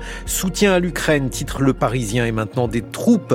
Emmanuel Macron a suscité de vives réactions en déclarant qu'il ne fallait pas exclure l'envoi de soldats dans ce pays en guerre avec la Russie. Je vous renvoie aux enjeux internationaux qui étaient consacrés à cette question et que vous trouverez bien sûr sur le site de France Culture et sur l'appli Radio France. Et puis un dernier mot pour vous dire la mort de Nicole Zand, qui a été l'une des grandes plumes du journalisme culturel au journal Le Monde. Elle est décédée vendredi dernier à l'âge de 91 ans. C'était on l'écrit le journal Le Monde, la dernière des Amazones, ces femmes qui ont été les premières à rentrer dans une rédaction masculine. Les autres s'appelaient Colette Godard, Yvonne Babi et Claude Sarraute. Nous sommes beaucoup à avoir appris à lire et à écrire grâce à ces femmes. Le père de Nicole Zand. Simon était ailleurs et venait d'ailleurs. Il ne voulait pas qu'elle fasse un métier aussi aléatoire que journaliste. Il avait raison. Et c'est donc en cachette de son père qu'elle mena des études pour devenir la grande journaliste qu'elle a été. Il faut souvenir de Nicole Zand, même si on ne connaît pas nécessairement son nom, la culture contemporaine lui doit beaucoup. 7h25, lors du reportage de la rédaction. Bonjour Véronique Rebérot. Bonjour. Vous êtes intéressée à l'OFB. L'OFB, c'est l'Office français de la biodiversité qui a été la cible de violentes manifestations d'agriculteurs ces dernières semaines. Oui, mais pour calmer la grogne du, du, monde agricole, le Premier ministre Gabriel Attal a notamment proposé deux mesures concernant l'OFB, placer eh bien l'office sous la tutelle des préfets, alors ça c'était déjà le cas, et aussi désarmer les agents chargés de faire euh, respecter le droit de l'environnement dans le monde rural, des mesures qui ont jeté les personnels de l'OFB. Vous allez l'entendre dans un profond désarroi. Eh ben oui, écoutez, on écoute votre reportage, Véronique. Des saccages de bureaux, des slogans particulièrement hostiles et même des menaces directes sur des agents. Les attaques répétées contre l'OFB ont fait la une des journaux au plus fort de la crise agricole. Des agents montrés du doigt par le gouvernement lui-même, estime Véronique Caraco-Giordano, secrétaire générale du syndicat SNE-FSU à l'OFB. Le Premier ministre a quand même jeté en pâture, à la demande du syndicat agricole principal, l'OFB comme bouc émissaire et comme euh, responsable de tous les maux des agriculteurs. Et demande l'arrêt des contrôles faits par les agents de l'OFB, le désarmement des agents de l'OFB, et qu'ils ne fassent que de la pédagogie. Sur 400 000 exploitations agricoles, il y a 3 000 contrôles, ce qui représente même pas 1% des exploitations agricoles contrôlées. Et si on prend les procès-verbaux qui peuvent euh, arriver de ça, c'est 0,75% sur les 3000 contrôles. Donc c'est euh, pourquoi tant de haine? Pourquoi tant de haine, c'est ça Fragilisés par le lâchage du gouvernement et meurtris par la violence de certains agriculteurs, les agents de l'OFB hésitent à témoigner des pressions qu'ils subissent. Hugo et Benoît, agents de terrain dans l'est de la France, proposent une rencontre discrète au domicile de l'un d'eux. Les prénoms et les voix ont été modifiés. Benoît est le premier à s'exprimer. Lâché par, euh, oui, par nos ministères, lâché par le Premier ministre derrière des, orientations et quand même des directives qui sont redescendues, euh, à nous amener à être très, comment dire, mais euh, d'être moins regardant ou de moins sortir ou voire même euh, de s'occuper à autre chose. C'est ce qu'on vous demande en ce moment. C'est ce qu'on nous demande en ce moment, et notamment de laisser passer le salon de l'agriculture. Et là, on s'est senti un petit peu trahi par ce monde agricole où euh, effectivement on réalise euh, par moment euh, des constatations d'infraction, souvent sur signalement, que ce soit des signalements de, de communes, de maires, que ce soit d'agriculteurs entre eux, qui souvent ont tendance à dénoncer leurs voisins. On est forcément obligé du coup de se déplacer sur le terrain, aller euh, constater si nécessaire l'infraction, et, et, derrière ça, on peut pas fermer les yeux et repartir en disant on n'a rien vu. Retourner sur le terrain, désarmé, il n'en est pas question pour Hugo. Beaucoup de collègues ont été quand même très affectés par les mouvements et les exactions qui se sont passés un peu partout en France. On ressent de l'anxiété, surtout pour l'avenir. On, ne sait pas comment on pourra exercer nos missions et surtout si on pourra les exercer en toute sécurité. Parce qu'on nous, nous reproche d'être armés. Bon, l'arme fait partie de notre tenue, on est comme les gendarmes, on a un uniforme, on est armé. Il faut savoir qu'on ne contrôle pas que des agriculteurs, on contrôle aussi beaucoup de chasseurs qui, eux, sont armés. Donc, pour le coup, euh, l'arme n'est pas un moyen de provoquer ou de faire peur à quelqu'un. Ça fait partie de l'uniforme et c'est un outil de protection. Tous deux voudraient reprendre au plus vite leur travail, non sans appréhension. On attend que ça, que ça se calme, que ça se détende. Malgré tout, bah, plus on attend, plus le lien sera sûrement euh, difficile à, à, reconstruire derrière. On a quand même de l'appréhension sur la suite. Est-ce qu'il y aura un après? Comment ça va se passer? Quelles seront les consignes pour l'avenir? Est-ce qu'on va pouvoir retourner sereinement sur le terrain? Après, on sera bien obligé d'y retourner parce que il va se passer des choses. Hein. On ne pourra pas fermer, fermer les yeux devant des atteintes à l'environnement qui seront très importantes. Là, on nous parlait auparavant d'agroécologie, de choses comme ça. Ça serait dommage quand même d'abandonner ce genre d'axe qui nous paraît quand même beaucoup plus pertinent que cette agriculture industrielle. Hugo et Benoît évoquent comme un réconfort les témoignages de soutien apportés par certains agriculteurs venus aider les agents de l'OFB à remettre leurs locaux en état. Voilà, c'était votre reportage, Véronique Robérotte, sur L'OFB, alors on le retrouve où? Bah, Évidemment sur le site de France Culture et sur l'appli Radio France. Merci beaucoup Véronique. Dans quelques instants, nous serons en compagnie de l'historien de l'art Thomas Schlesser. Il publie un roman, un roman qui obtient énormément de succès aux éditions Albin Michel, mais surtout un roman qui permet de découvrir 52 grands chefs-d'œuvre situés au Louvre, au Centre Pompidou ou bien encore au musée d'Orsay et il nous donne la possibilité de pénétrer dans ces tableaux. Alors je me suis dit que comme il y avait peu de place pour la beauté en ce moment, eh bien il fallait lui réserver une place, une parenthèse. C'est cette parenthèse que nous vous proposerons aux environs de 7h40. En attendant, eh bien il est 7h30 sur France Culture.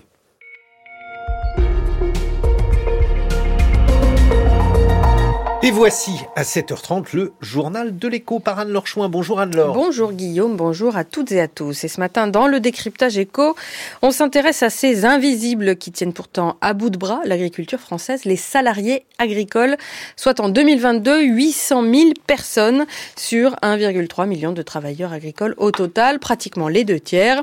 Et cette proportion augmente avec le temps. Leur statut est souvent précaire, leur rémunération faible et leur travail souvent pénible. Et pourtant, sans eux, pas de nourriture dans notre assiette. On fait donc le point sur ce salariat agricole avec vous, Catherine Pétillon. Bonjour. Bonjour Anne-Laure. Dans un monde agricole qui peine à attirer, la seule catégorie qui augmente, c'est celle des salariés en CDD.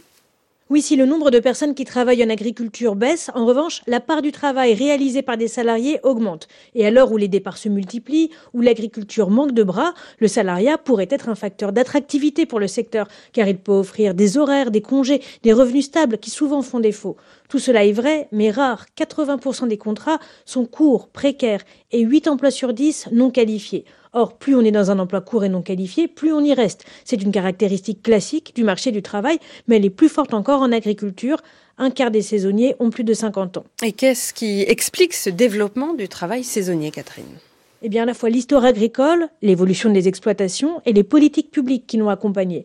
Nicolas Roux, sociologue et auteur de l'ouvrage La précarité durable, souligne le rôle joué par la concentration des exploitations. Cette transformation de l'économie agricole, de plus en plus spécialisée et concentrée dans un certain nombre de structures de production, elle conduit à synchroniser les besoins en main-d'œuvre. C'est-à-dire que la demande de main-d'œuvre salariée, elle augmente localement au niveau des exploitations et surtout au moment des pics de travaux. Parce quand vous êtes spécialisé sur une filière, ben, vous savez qu'à ce moment-là, ces quelques semaines-là, ce mois-là, ben, vous allez avoir besoin d'un recours plus important à une main-d'œuvre donnée.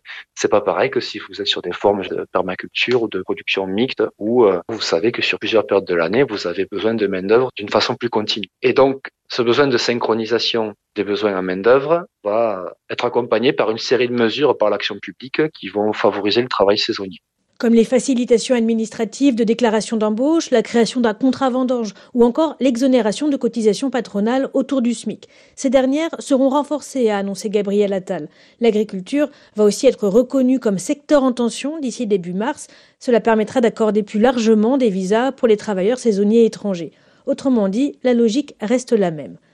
Les salariés agricoles sont plus nombreux, mais pas mieux protégés. Ils cumulent toujours surexposition aux risques et faibles droits sociaux. Une des caractéristiques du salarié agricole par rapport aux ouvriers et ouvrières de l'industrie, c'est que globalement, les salariés sont davantage isolés sur les exploitations, davantage dispersés sur le territoire national. Ce qui explique en partie que les ouvriers et ouvrières agricoles euh, soient parmi les moins syndiqués et qu'il y ait peu de représentation politique des salariés, ce qui n'est pas sans lien avec un travail dont les pénibilités et les risques sont très reconnus. C'est aussi cela qui explique l'absence de crise ouverte malgré les difficultés que rencontrent les salariés agricoles. Catherine Pétillon, merci. On retrouve votre décryptage éco à la page du journal de l'écho sur le site de France Culture et sur l'appli Radio France. Et puis hier, justement, l'INSEE faisait paraître euh, des statistiques autour du niveau de vie des agriculteurs dans le contexte du 60e Salon de l'agriculture. Des chiffres qui datent de 2020. Le niveau de vie médian annuel des exploitants agricoles, et non les salariés donc, s'établissait cette année-là à 22 800 euros, un peu au-dessus de celui de l'ensemble des Français avec bien sûr de fortes disparités. Par exemple, le niveau de vie médian de la filière bovin-viande était de 19 500 euros par an, tandis que celui de la filière viticole s'établissait à 27 100 euros. Dans la plupart des filières, l'agriculture conventionnelle reste plus rémunératrice que la bio. Enfin, le niveau de vie croît avec la taille des exploitations. 10 milliards de dollars d'investissement en France, c'est la promesse faite par l'émir du Qatar à l'Elysée hier, le tout à horizon 2030, dans des secteurs comme la transition énergétique, les semi-conducteurs, l'aérospatiale, l'intelligence artificielle ou encore les industries de la culture. Un accord parlementaire en vue de protéger EDF du démembrement, mais aussi d'étendre les tarifs réglementés d'électricité aux PME. Un accord qui semble se dessiner à l'Assemblée nationale. Une proposition de loi en ce sens avait déjà été adoptée quatre fois, mais contre l'avis du gouvernement. Elle prévoyait de sanctuariser dans la loi la détention d'EDF par l'État à 100% et propose désormais l'extension au 1er février 2025 des tarifs réglementés de vente d'électricité aux TPE, artisans, petits agriculteurs et petites communes. Le texte ouvre aussi une part d'actionnariat salarié dans le capital d'EDF, ce que refusait le gouvernement jusqu'alors. La possibilité de rendre cet actionnariat non plus obligatoire mais seulement possible pourrait sceller donc un accord final. Enfin, la Polynésie française n'a jamais accueilli autant de touristes 262 000 à quelques mois de l'accueil à Tahiti de l'épreuve de surf des Jeux Olympiques. La collectivité d'outre-mer avait été très affectée par la pandémie de Covid-19. Ce tourisme post-crise vient majoritairement d'Amérique du Nord et de France et il concerne des personnes à très fort revenu. Le tourisme est le moteur de l'économie de la, Polynésie, française malgré une saturation hôtelière dans les îles de Bora Bora ou Moréa. Bora Bora, tout ça, ça fait rêver à 8 heures dans le prochain journal Anne-Laure. Retour sur le vote des sénateurs. Cet après-midi, on en a parlé, ça fait la une de tous les journaux pour inscrire l'IVG dans la Constitution. Oui, la droite sénatoriale se met à hésiter sur la formulation. Or, un changement de cette formulation sur la garantie du droit à l'IVG pourrait court-circuiter tout le processus législatif. Retour également sur les réactions internationales à l'évocation lundi soir par Emmanuel Macron de la possibilité de troupes au sol envoyées en Ukraine par ses alliés. L'ensemble des pays européens et les États unis s'y opposent fermement. Et puis dans le nord de Gaza, le risque de famine s'installe. Vous entendrez le témoignage d'un Palestinien miraculeusement réchappé des bombardements qui a perdu toute sa famille. Voilà, 7h37 sur France Culture. On passe maintenant à l'international avec la revue de presse internationale. Et cette revue de presse internationale, c'est la vôtre, Aurore Richard. Bonjour. Bonjour à tous. Euh, vous nous emmenez d'abord ce matin au Nigeria, où le Sénat tente de trouver des réponses, des réponses à une inflation record. Eh oui, le Sénat a demandé hier soir au gouvernement nigérian de mettre en place des bons alimentaires, rapporte le journal Daily Post Nigeria. Cette mesure serait mise en place de façon provisoire pour tenter de faire reculer l'insécurité alimentaire qui grandit dans le pays euh, selon les projections des autorités, elle devrait concerner plus de 26 millions d'habitants en 2024, euh, soit plus d'un Nigérian sur dix. Ce bon alimentaire doit en fait permettre aux personnes aux faibles revenus ou sans revenus euh, d'acheter de la nourriture malgré la hausse des prix. D'après le sénateur Ali Ndoumé qui a présenté cette motion au Sénat, c'est un dispositif plus efficace qu'une aide financière. Is the system that I really don't support. Donner de l'argent aux gens, c'est un système que je ne soutiens vraiment pas. Nous y avons goûté, en particulier sous le régime de l'ancien président Muhammadu Buhari, et il a donné lieu à une corruption massive. S'il s'agit d'un bon alimentaire, il vous est normalement donné soit pour acheter du gari, soit pour acheter du riz ou un autre produit alimentaire. Vous vous rendez dans les points prévus à cet effet, vous présentez votre bon alimentaire et en échange, vous recevez de la nourriture. De cette façon, il y aura une sorte de contrôle et cela garantirait que cet argent serve bien aux personnes dans le besoin. Globalement, les prix des denrées alimentaires ont grimpé de 35% en un an. Le prix du riz, un aliment de base, a par exemple doublé selon la BBC et cela concerne beaucoup de produits comme les œufs, l'huile, les tomates, les patates douces ou encore le lait en conserve. Le prix des oignons a même augmenté de 120% en un an. Et cette inflation est générale, ce qui rend la situation encore plus complexe pour beaucoup de Nigérians. Aujourd'hui, ils achètent par exemple leur litre d'essence trois fois plus cher qu'il y a neuf mois. L'inflation frôle désormais les 30%. La valeur de la monnaie nigériane a chuté très lourdement. Et face à cela, le gouvernement a tenté d'apporter des réponses avec la création notamment d'un conseil chargé de réguler les prix des denrées alimentaires. Il a également demandé à la réserve nationale des céréales de distribuer 42 000 tonnes de mil et de maïs à la population. Pourtant, ces dernières mesures que vous évoquez, Aurore, n'ont pas calmé la colère de la population. Des manifestations ont eu lieu hier dans les trois principales villes du pays, à Lagos, Abuja et Kano. Des milliers de personnes se sont réunies. L'appel à la mobilisation avait été lancé par les syndicats et ils ont réclamé plus d'engagement de la part du gouvernement. Il y a en fait plusieurs explications à cette crise économique. Déjà d'un point de vue extérieur, le récent coup d'État au Niger, pays voisin, a entraîné la fermeture de la frontière alors que c'était l'un des principaux partenaires commerciaux du Nigeria. Et selon la BBC, il y a également des raisons internes. Cette inflation est aussi liée, explique-t-elle, aux réformes introduites par le président Bola Tinubu, entré en fonction en mai dernier. Il a notamment supprimé les subventions sur les, les carburants, ce qui a logiquement entraîné une hausse des prix pour les Nigérians? Et puis partons désormais en Espagne où le cinéma est comme en France confronté aux violences sexuelles. Il y a de nouvelles accusations contre le réalisateur Carlos Vermouth. C'est le journal El País qui le révèle dans ses pages. Trois femmes déclarent avoir été forcées à des relations sexuelles par le cinéaste. Les faits se seraient déroulés entre 2012 et le mois dernier. L'une d'entre elles explique au quotidien avoir été agressée devant sa porte. J'ai eu des vertiges et j'ai vomi pendant l'acte, confie-t-elle. Une autre victime présumée déclare aussi avoir été et étranglée.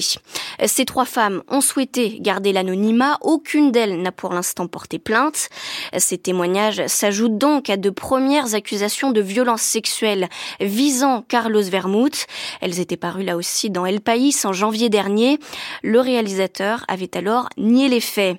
Ces premières révélations ont été le point de départ d'un mouvement MeToo dans le cinéma espagnol.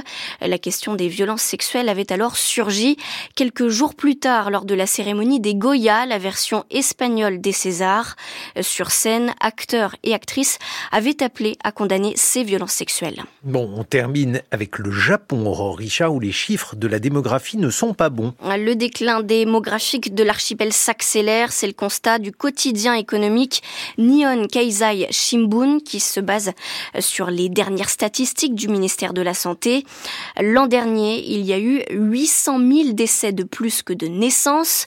C'est un record. La natalité est en baisse, moins 5% en un an, et cela dépasse même les projections des spécialistes. D'après le quotidien Asahi Shimbun, il y a une corrélation avec la chute du nombre de mariages au Japon, notamment lors de la pandémie. Ce vieillissement de la population, ce déclin démographique inquiète les autorités nippones. Aujourd'hui, le pays compte 121 millions d'habitants, mais si rien n'est fait pour enrayer ce phénomène, des experts estiment que la population du Japon sera divisée par deux d'ici 2100. Merci. Aurore Richard pour euh, cette revue de presse internationale. Dans quelques instants, on va parler de la beauté, toute la place à la beauté de la peinture en compagnie de l'historien de l'art Thomas Schlesser. 7h43 sur France Culture. France Culture. L'esprit d'ouverture. Depuis des semaines, institutions internationales et États demandent à la fois la libération des otages israéliens et le cessez-le-feu à Gaza. Emmanuel Laurentin. Malgré les différents appels de l'ONU, de l'Union européenne, des États-Unis et des pays arabes, pourquoi faut-il tant de temps pour avancer vers une solution à ce conflit? Pourquoi les pressions internationales n'ont-elles pas eu plus d'effet? Ce sont les questions que pose le temps du débat. Le temps du débat, aujourd'hui à 18h20 sur France Culture, franceculture.fr et l'appli Radio France. 7h43 sur France Culture. Les matins de France Culture. Guillaume Erner.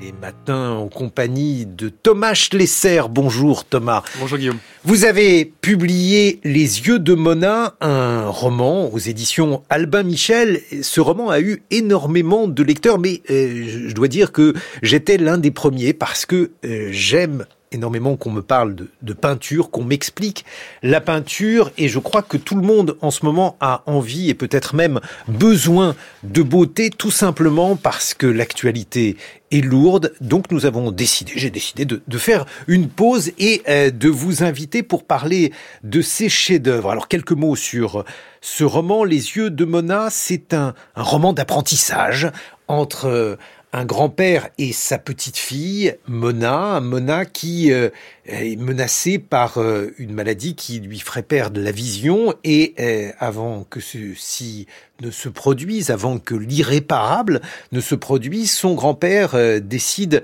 de lui prodiguer une thérapie, une thérapie adaptée, autrement dit de l'emmener dans des musées, dans des musées parisien, autrement dit dans le Louvre, musée d'Orsay, et le centre Pompidou pour euh, voir de ses yeux qui voient encore 52 chefs-d'œuvre et il va euh, lui décrire euh, ces chefs-d'œuvre et il va lui expliquer. Et ce qu'il y a de, de fascinant, c'est que vous mettez ainsi à la portée du plus grand nombre, eh bien, la lecture des œuvres, l'histoire de l'art, une discipline qui n'est pas nécessairement extrêmement accessible au travers euh, d'œuvres aussi différentes que euh, Duchamp, euh, Botticelli, et puis bien sûr la Joconde. Les yeux de Mona, ce sont aussi les yeux de Mona Lisa. Comment avez-vous choisi ces 52 chefs-d'œuvre, Thomas Schlesser?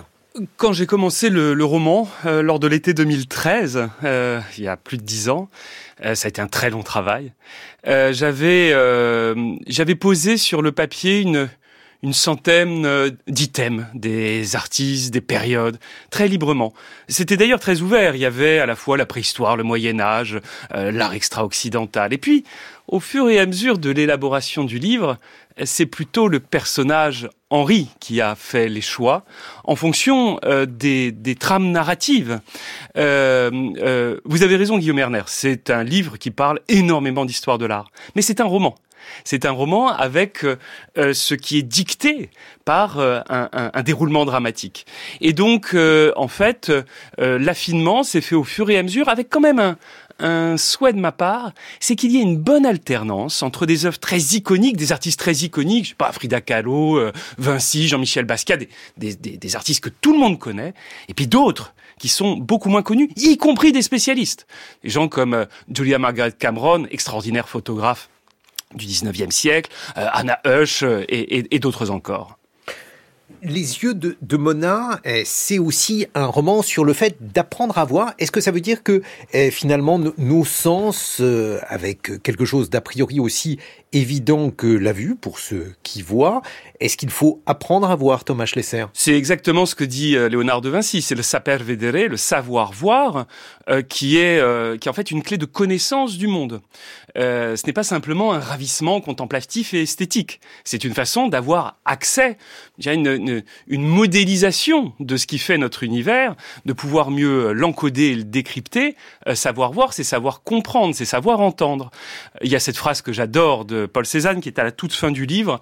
Hein, il faut aller euh, au Louvre par la nature et revenir à la nature par le Louvre. Qu'est-ce que ça signifie? Ça signifie que au fur et à mesure que nous apprenons à regarder le monde environnant, eh bien, nous nous donnons des outils pour mieux regarder les œuvres des musées. Et au fur et à mesure que nous regardons les œuvres des musées, nous voyons mieux le monde. C'est ce qu'on appellerait en physique une boucle de rétroaction positive, hein euh, une symbiose, si vous voulez.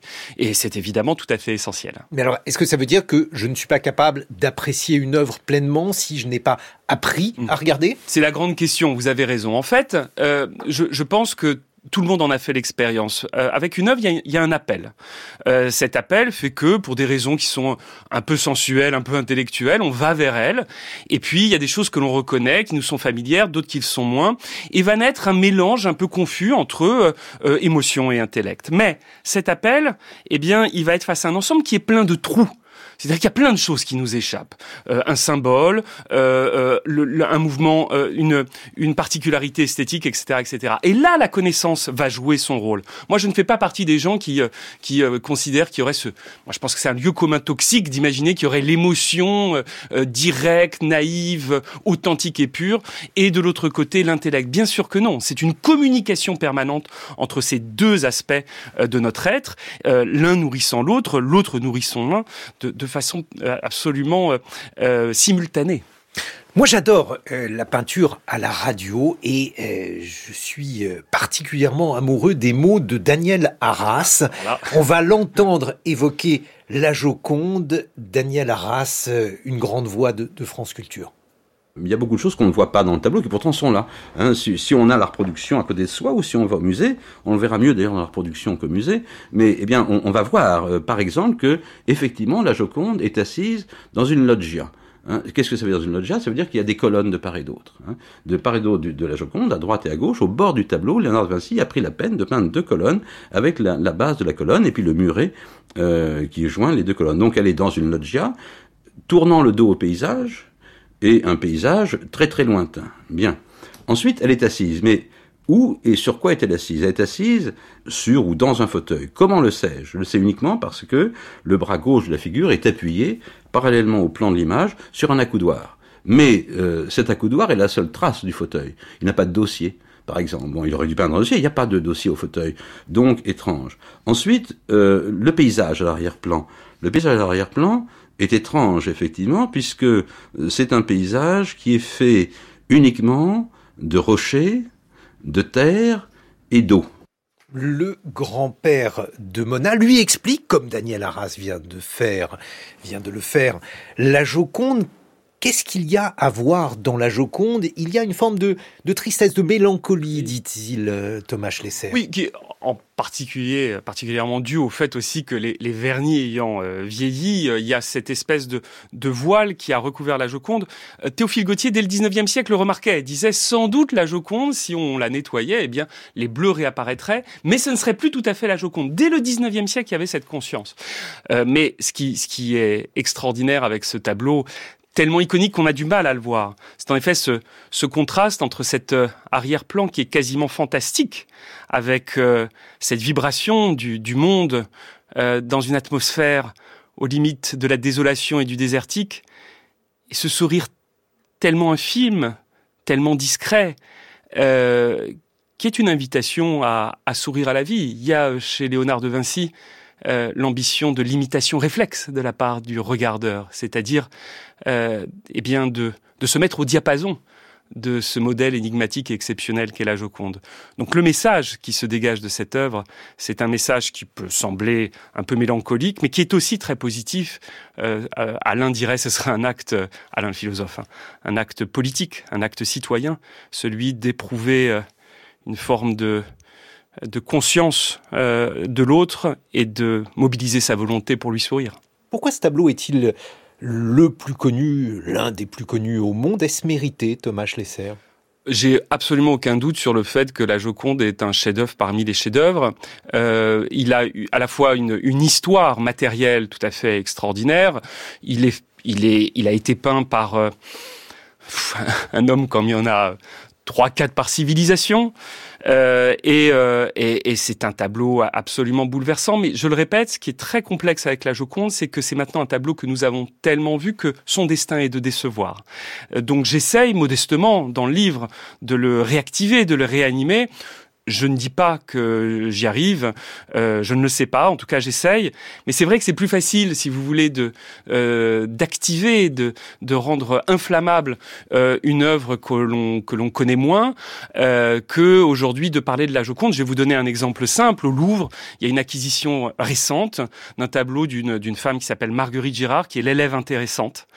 Et c'est un tableau absolument remarquable. Et c'est beaucoup plus facile, là évidemment, euh, de, de de mobiliser les émotions et l'intellect de regardeurs qui ont un œil un petit peu plus vierge. Alors, l'une des questions, vous avez en partie répondu à cette question, Thomas Schlesser, mais c'est la question de la transmission. Là, c'est la transmission qui se fait eh, du grand-père la petite fille. Pourquoi d'ailleurs euh, ne s'agit-il pas du, de la mère, du père euh, à la... Mais pour une raison simple, c'est qu'il y a entre grands-parents et petits-enfants un lien exceptionnel qui n'existe pas entre parents et enfants. Entre parents et enfants, vous avez un rapport où il y a beaucoup plus de pression, pression des parents sur les enfants et des enfants sur les parents. Moi, je fais partie d'une génération qui a eu la chance de bien connaître ses grands-parents. On est peut-être la première génération à les avoir autant connus. Je les ai adorés. J'ai adoré ma grand-mère, qui m'a en partie élevé. Et, et entre grands-parents et petits-enfants, entre ce grand-père Henri et cette petite fille Mona, il y a une générosité, il y a une liberté, il y a une, largesse qu'il n'y a pas entre parents et enfants et qu'il n'y a pas à l'école. Alors, la transmission, la Joconde, par exemple, comment a-t-elle été vue avant? Est-ce que l'on sait comment Léonard de Vinci voulait qu'on la regarde, même si et vous nous avez expliqué que les glacis eh, avaient euh, évidemment évolué euh, depuis l'achèvement de cette peinture? Il est évident que le cadre intime dans lequel on voit une œuvre provoque bien d'autres choses que euh, la, vision collective dans les musées. C'est euh, très difficile de se mettre dans le corps et la position d'un regardeur, mais je renvoie chacun à sa propre expérience chez soi, avec même euh, simplement un poster qu'on peut avoir quand on est adolescent, quelque chose de tout simple, mais dans lequel le rapport quasiment de corps à corps dans, dans un, un, univers beaucoup plus resserré, eh bien permet d'avoir accès sans doute à, beaucoup plus euh, à beaucoup plus de soi-même euh, à travers les œuvres qu'on regarde. C'est vrai, la Joconde est maintenant tellement partagée qu'elle en finit peut-être par être un petit peu diluée, je le reconnais. Ça devait être extraordinaire de pouvoir la regarder dans un cadre euh, intime avec Léonard de Vinci sous François Ier au début du XVIe siècle. Eh bien, on va évoquer d'ailleurs euh, des œuvres euh, moins connues, comme par exemple L'élève intéressante de Marguerite Gérard, euh, c'est à la fin du, du XVIIIe, ou d'autres œuvres connues, des Rembrandt, des Vermeer, avec vous dans une vingtaine de minutes, Thomas Schlesser, Les yeux de Mona, c'est votre roman publié aux éditions Albin Michel. 6h30, 9h, les matins de France Culture. Guillaume Erner. 7h56 et comme euh, tous les mercredis, nous retrouvons notre camarade l'écrivain Bernard Werber. Bonjour Bernard. Bonjour Guillaume. Aujourd'hui, vous nous parlez de tardigrade sur la Lune. Oui, Guillaume. Aussi surprenant que ça puisse paraître, il y a désormais une forme de vie extraterrestre sur la Lune et ce sont nous les terriens qui les avons installés. En effet, le 11 avril 2019, une sonde spatiale israélienne nommée Bereshit s'est écrasée accidentellement sur la Lune. Or, dans le cadre d'un projet nommé Arch Mission, cette sonde visait à stocker le savoir de l'humanité un peu partout dans le système solaire. Et elle contenait des descriptifs de la planète Terre, des musiques, des chansons, des dessins, des extraits d'ADN humain, mais surtout 20 tardigrades encore vivants. Or récemment, des chercheurs de l'université Queen Mary en Angleterre ont émis l'hypothèse que ces tardigrades ont pu survivre à l'impact et pourraient donc coloniser la Lune. Mais déjà, Bernard, pouvez-vous nous rappeler ce que sont les tardigrades? Bien sûr, Guillaume, ce sont des petits animaux d'à peu près 1 mm de long qu'on trouve notamment chez nous dans les forêts et les jardins au niveau des mousses et des lichens. On les appelle aussi oursons d'eau car ils se nourrissent des micro-algues qui se trouvent dans l'eau de pluie. Mais on ne trouve pas que dans les forêts. On en trouve aussi bien au fond des océans, ainsi qu'au sommet de l'Himalaya. Les tardigrades existaient sur Terre avant les insectes. Leur nom vient du latin tardus gradus, qu'on peut traduire par marcheur lent. Pourtant, ils voyagent vite et sans aucune limite, puisqu'ils circulent en se laissant porter par les vents ou en se posant sur les ailes des oiseaux migrateurs. Sous le microscope, on peut mieux les voir. Les tardigrades ressemblent à de minuscules hippopotames avec huit pattes terminées par des griffes. Ils ont deux yeux, un système nerveux avec des neurones, un système digestif avec un intestin, une bouche placée à l'extrémité d'une trompe rétractile. En fait, sont assez mignons. Il existe même des peluches qui leur présentent et qui ont beaucoup de succès auprès des enfants. Bon, quand même, Bernard, les conditions de survie sur la Lune sont, comment dirais-je, difficiles. Alors, comment ces animaux peuvent-ils résister? En effet, Guillaume, pour survivre sur la Lune sans scaphandre ni capsule, il faut supporter un froid de moins 190 degrés durant la nuit lunaire et une chaleur de 120 degrés durant le jour lunaire. Et un jour, une nuit lunaire dure 15 jours terrestres. En outre, la surface de la Lune n'est pas protégée des rayonnements cosmiques mortels pour la plupart des formes de vie. Cependant, les tardigrades sont très forts. Ils peuvent supporter le froid jusqu'à moins 272 degrés Celsius et la chaleur jusqu'à plus 150 degrés. Seul élément qui risque de manquer, l'eau, contenant les microalgues qui les nourrissent, mais vu leur extraordinaire capacité d'adaptation, ils peuvent peut-être trouver dans les poussières lunaires une forme nouvelle d'alimentation. Est-ce que ces tardigrades pourraient se reproduire, je ne sais pas, pour euh, coloniser la Lune? Eh bien, ce n'est pas forcément la science-fiction, car non seulement ces petits animaux surdoués résistent à tout, mais en plus, ils ont un système de reproduction mixte. Soit ils peuvent se reproduire de manière sexuée, comme nous avec des mâles et des femelles qui font l'amour, mais ils peuvent aussi se reproduire par parthénogénèse. Car les tardigrades sont hermaphrodites, ils ont à la fois des gamètes mâles et des gamètes femelles. Ils peuvent donc se reproduire tout seuls sans le moins de partenaire. Après l'éclosion de l'œuf, un tardigrade peut avoir une vie qui peut durer jusqu'à 3 ans. Et si les conditions extérieures deviennent vraiment trop difficiles, il peut se mettre dans un état spécial d'hibernation pour se réveiller plusieurs dizaines d'années plus tard. Pour conclure, je rappellerai que le nom de la sonde israélienne est Bereshit et que ce mot est le premier mot de la Bible et il signifie en hébreu au commencement. Alors peut-être qu'au commencement de la vie sur la Lune étaient 20 tardigrades venant de la Terre. Voilà, les tardigrades sont arrivés.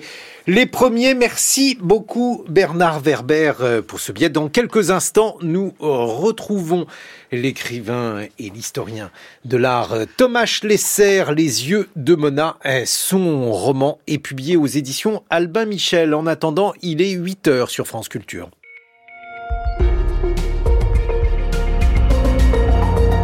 Le journal par Valentin Bertrand. Bonjour Valentin. Bonjour Guillaume, bonjour à toutes et à tous. À la une, un vote crucial aujourd'hui au Sénat avec l'examen de l'inscription du droit à l'IVG dans la Constitution. La position des Républicains sera déterminante. y aura-t-il un troisième procès pour François Fillon, l'ancien candidat à la présidentielle, est entendu aujourd'hui par la Cour de cassation? L'hypothèse d'une intervention militaire en Ukraine continue de diviser les alliés de Kiev. Pourtant, pour l'armée israélienne, la priorité est de recevoir d'ici un mois 1 million d'obus. La réponse d'Emmanuel Macron, rien ne doit être exclu, sera aussi au cœur du billet politique de Jean Lémarie. Le chef de l'État a-t-il atteint son but? Réponse à 8h15.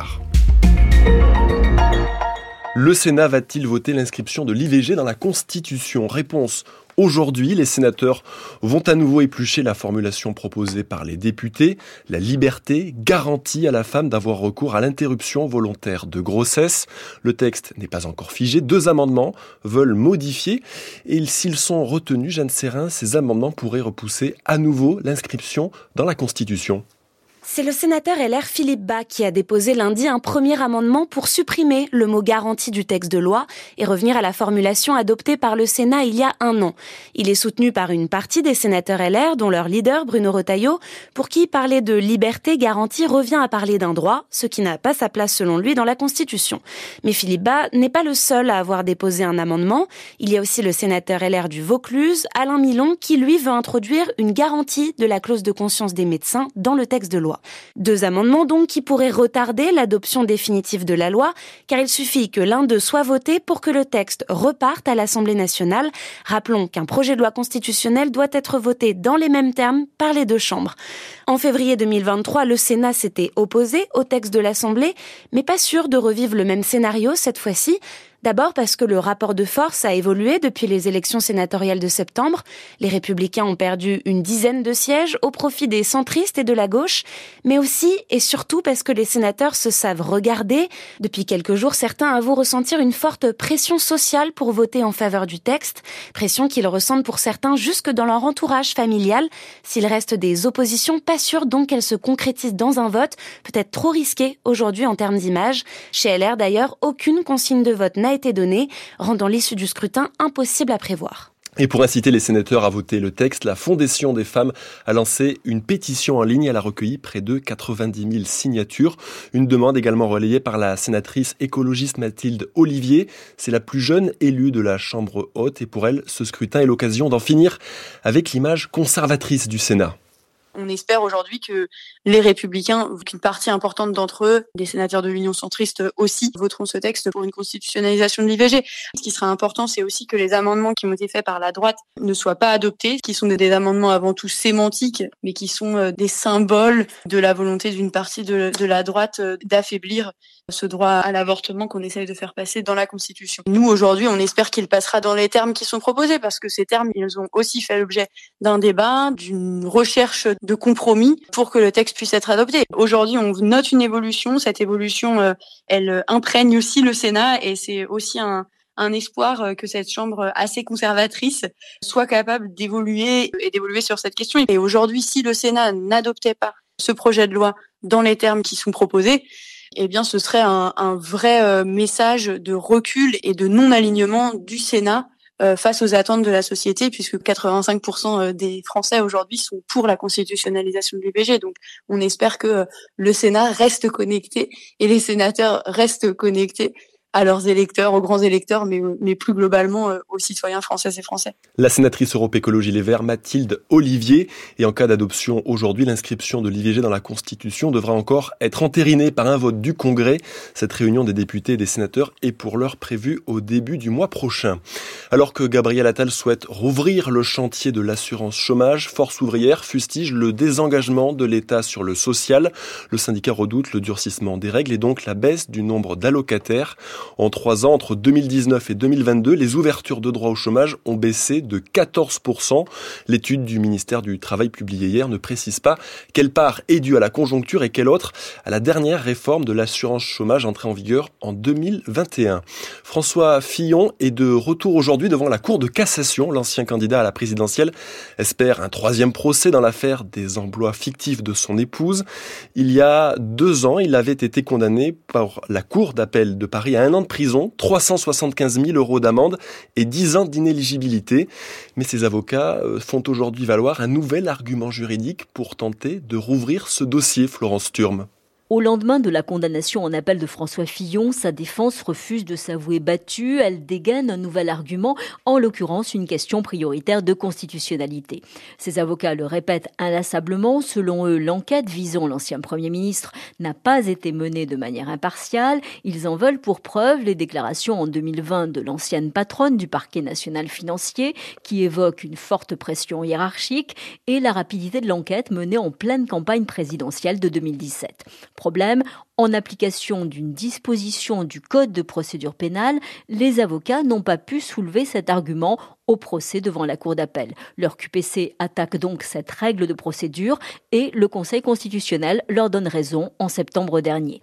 La Cour de cassation va donc réexaminer le dossier en prenant en compte l'abrogation de l'article en question. Les débats s'annoncent très techniques, voire arides ce matin car il s'agit d'un point de pure procédure. Les juges auront ensuite le choix entre deux options. Soit ils valident définitivement la condamnation de François Fillon et l'affaire s'arrête là, soit ils considèrent que l'ancien Premier ministre a été privé du droit de se défendre correctement et ils ordonnent alors la tenue d'un nouveau procès. Une décision très attendue par la défense de François Fillon, mais qui pourrait également profiter à Nicolas Sarkozy. Après sa condamnation dans l'affaire des écoutes, l'ancien président de la République avait fait lui aussi valoir les mêmes arguments devant le Conseil constitutionnel. Florence Sturm, les signalements de contenu illicite sur Internet sont en forte progression, plus 20% l'année dernière, selon la plateforme dédiée Pharos. Une hausse due à 90% à l'augmentation des contenus antisémites, a indiqué le ministre de l'Intérieur Gérald Darmanin. 8h06 sur France Culture, la suite du journal de Valentin Bertrand, le possible envoi de militaires en Ukraine au cœur d'un nouveau clivage chez les alliés de Kiev. Oui, depuis lundi, et la réponse d'Emmanuel Macron qui dit ne pas exclure cette possibilité, les réactions se sont succédées. Seule la présidence ukrainienne y voit un bon signe. Dans le reste de la coalition, le président français s'est isolé, Claude Guibal. En brisant le tabou de l'envoi de troupes étrangères en Ukraine, Emmanuel Macron, qui ne déteste pas jouer la transgression, voulait à minima, à défaut de consensus, provoquer le débat. Mais c'est une distance nette qui s'est créée avec la majorité des pays soutiens à l'Ukraine, l'Allemagne la première, avec le chancelier Olaf Scholz, martelant qu'aucun soldat ne serait envoyé en Ukraine par des pays d'Europe ou de l'OTAN.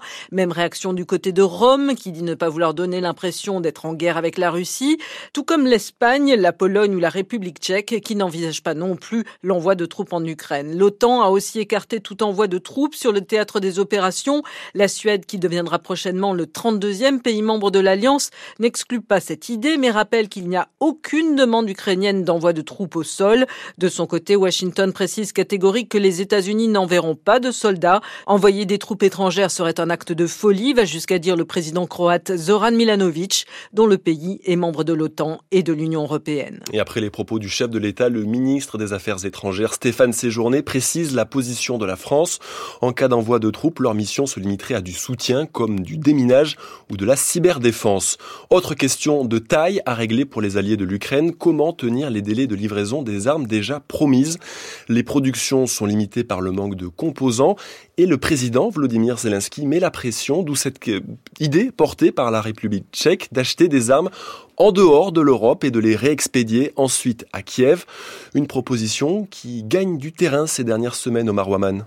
Cette initiative tchèque est soutenue par une quinzaine de pays de l'Union européenne et au-delà comme le Canada. Elle part du principe que l'Ukraine a un besoin urgent de munitions que les 27 n'ont pas les moyens de lui livrer en raison de leur faible capacité de production alors qu'ils s'étaient engagés à lui fournir environ un million d'obus d'ici la fin du mois de mars. Pour contourner cet écueil, les autorités tchèques suggèrent d'acquérir des munitions disponibles dans les stocks de nombreux pays qui ne sont pas nécessairement membres de l'OTAN à l'instar du Nicaragua en Amérique latine et de l'Éthiopie en Afrique. Prague a d'ores et déjà identifié sur le marché mondial plus de 500 000 obus de calibre 155 mm et de 300 000 de 122 mm qui pourraient être livrés à l'Ukraine en quelques semaines si le financement est assuré, soit près d'un milliard et demi de dollars. Pour réunir ces fonds, le président de la République tchèque est en discussion notamment avec les États-Unis et d'autres pays membres de l'Alliance atlantique.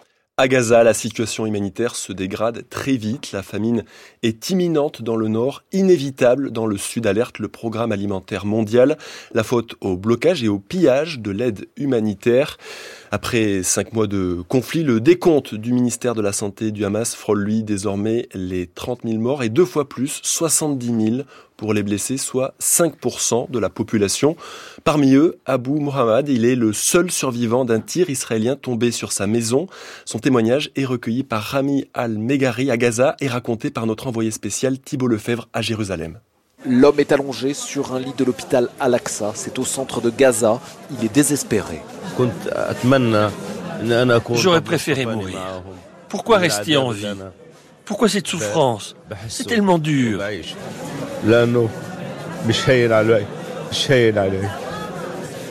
De plus, les médecins m'ont annoncé qu'ils allaient m'amputer. J'ai été amputé des deux jambes. Ils étaient 20 cette nuit-là, dans la grande maison familiale. Depuis le bombardement, il est l'unique survivant. On dormait tous dans le salon. Les femmes étaient dans une chambre à côté, mais les hommes étaient dans la pièce principale. J'ai été réveillé en sursaut en pleine nuit par une déflagration. J'ai essayé de me lever, Mais je n'ai pas pu. J'avais de multiples fractures aux jambes. Je me suis appuyé sur mes mains pour me redresser. À l'hôpital, des psychologues, comme le docteur Arafat Abou Machayik, accompagnent Abou Mohamed. Le médecin avoue être démuni face à la peine d'un homme qui a tout perdu. Il adorait ses petits-enfants, dit-il, et sa tristesse est insurmontable. Pendant ce temps, les négociations se poursuivent sur une possible trêve de quelques semaines. Cette pause pourrait intervenir dès la semaine prochaine, selon le président américain Joe Biden. Une nouvelle date se dessine pour la prochaine élection présidentielle au Sénégal. Un collège de citoyens formé par le président Macky Sall propose le 2 juin prochain. La date devra encore être validée par le président sortant, très critiqué dans le pays pour avoir tenté de repousser le scrutin à la fin de l'année. En attendant, le nom de son successeur, il pourrait assurer l'intérim. Face à la très forte concurrence sur le marché du streaming, Twitch décide de réduire ses activités. La plateforme de vidéo en direct a commencé hier à quitter la Corée du Sud, pays du e-sport pourtant très populaire sur Twitch. Une décision douloureuse mais guidée par la réduction des coûts. Robert Pierre Robert les streamers ne gagneront plus d'argent grâce à Twitch en Corée du Sud. Ce sont les frais de réseau bien plus élevés que dans la plupart des autres pays qui ont conduit l'entreprise américaine à s'en aller, comme l'explique Sébastien de France, ancien consultant en communication web et auteur d'une newsletter consacrée à Twitch. Ils avaient déjà essayé de réduire les coûts en Corée, mais ça n'a pas suffi euh, pour que Twitch euh, garde cette branche-là. On sent qu'ils ont essayé de sauver le truc, hein, parce que en termes d'image, ça a un impact hein, de quitter la Corée, parce que euh, bah, c'est quand même la nation de l'e-sport. Mais Twitch, en fait, euh, ne gagne pas d'argent. Et quand bien même il y a Amazon euh, derrière, Amazon n'a pas racheté Twitch un milliard pour perdre de l'argent en plus par-dessus. Depuis mars dernier, Amazon a donc impulsé pour la plateforme une stratégie de réduction des coûts. Pour Sébastien de France, l'enjeu pour Twitch est de faire face à des frais de fonctionnement difficiles à compenser. Transférer de la vidéo sur Internet, ça coûte cher. Réencoder de la vidéo en plusieurs euh, niveaux de qualité, ça coûte énormément d'argent. Ils ont un challenge, rester à flot, devenir rentable et rémunérer davantage les créateurs et créatrices pour pas qu'ils partent ailleurs. Donc, on rogne là où il y a nos plus gros postes de dépenses. Donc, les salariés, euh, notre activité en Corée, tiens, les, partenaires, euh, avant, il y a des créateurs qui étaient rémunérés directement sous forme de contrat. Bon, bah, tout ça, c'est fini. le but reste quand même de transformer tout ça en activité rémunératrice pour l'entreprise. Depuis près d'un an, Twitch a en effet licencié près de 900 personnes et augmenté le nombre de publicités en vue de parvenir à l'équilibre. De son côté, la Commission des télécommunications coréennes a infligé une amende de 275 000 euros à la compagnie américaine pour compenser les dommages causés aux streamers coréens. Pierre Roper. Nouveau changement de vue dans la presse hebdo. Bernard Arnault souhaite racheter Paris Match au groupe Lagardère. Le titre viendrait s'ajouter aux autres médias détenus par LVMH, Le Figaro et Radio Classique. Le groupe Lagardère euh, affirme être en train d'examiner la proposition. Le temps aujourd'hui, comme hier, six départements toujours en vigilance orange au cru. Les Pyrénées-Atlantiques restent en alerte face au risque d'avalanche. Ailleurs, le temps sera sec sur la majorité du pays. Quelques averses sont prévues ce matin sur le nord et la Vendée. Le ciel se découvre sur un grand quart sud-est. Les températures, elles sont en baisse de moins 2 à 3 degrés sur la moitié nord-ouest, de 3 à 8 plus au sud ce matin et cet après-midi de 10 à 14 en général et jusqu'à 18 au bord de la Méditerranée.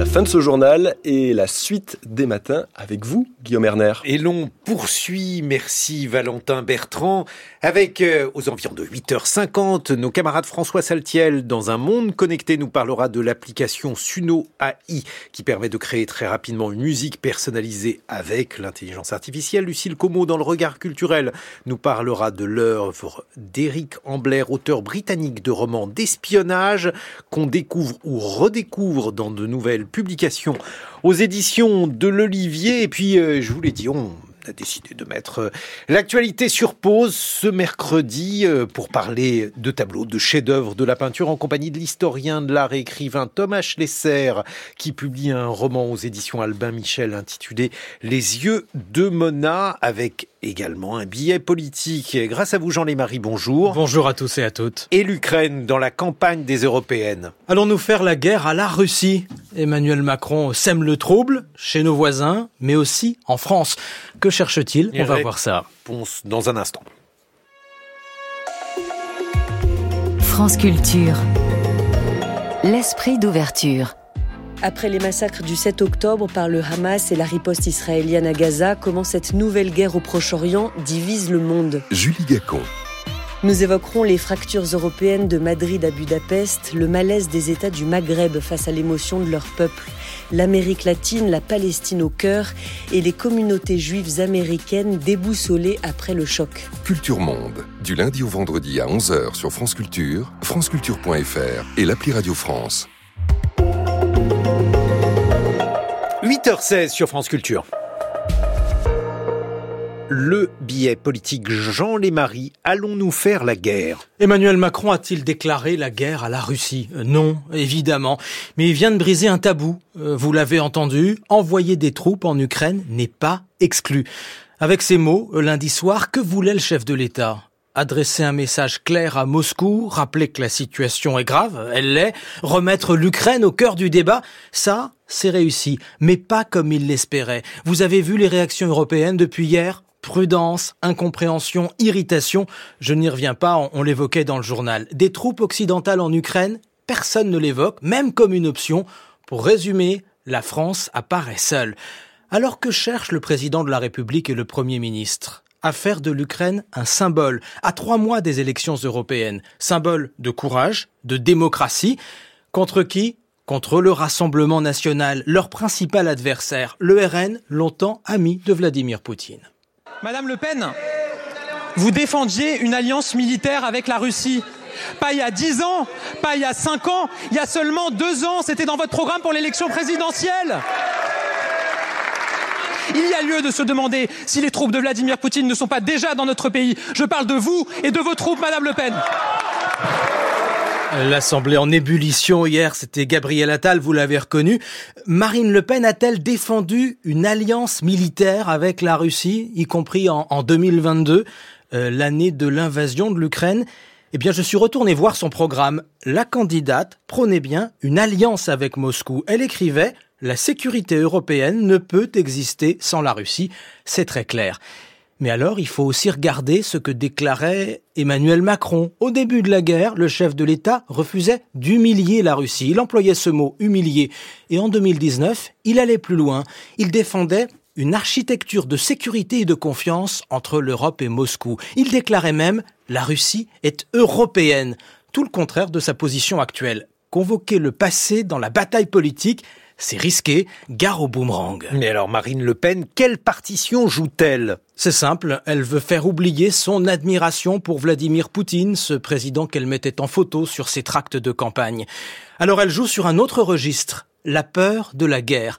Dans l'hémicycle, elle évoque François Mitterrand comme un modèle, elle rappelle le conflit en Yougoslavie, l'Europe déjà dans les années 90, et en sortant, elle prend un air grave.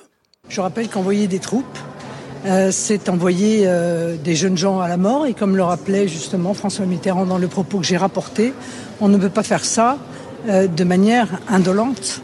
Et je vois que, avec une grande légèreté, tous ces gens parlent de la guerre. Alors je rappelle à ceux qui nous écoutent que la guerre est la pire chose qui puisse arriver à un pays. Voilà la stratégie de Marine Le Pen, paraître raisonnable, pondérée, en contraste avec Emmanuel Macron, faire passer le président pour un va-t-en-guerre. À ce jeu-là, qui gagne? Sur l'Ukraine, un, débat aura lieu bientôt au Parlement avec un vote. C'est important. Pas sur l'envoi de troupes en Ukraine. Ce n'est pas d'actualité encore une fois. Et hier, l'Élysée a passé la journée à relativiser les propos du président. Non, un vote sur le soutien à Kiev. C'est notamment la question de l'armement. Nous verrons qui vote et comment. Une chose est sûre. Si Emmanuel Macron veut convaincre, il va devoir s'y prendre autrement, pas seulement avec ses partenaires européens. Vous avez entendu Marine Le Pen, mais hier, toute l'opposition a critiqué le chef de l'État. À droite, les républicains, mais la gauche également, qui est divisée pourtant sur l'Ukraine. Entre Jean-Luc Mélenchon et Raphaël Glucksmann, il y a un monde. Le président de la République veut incarner l'Europe, la détermination face à Poutine, face à son danger.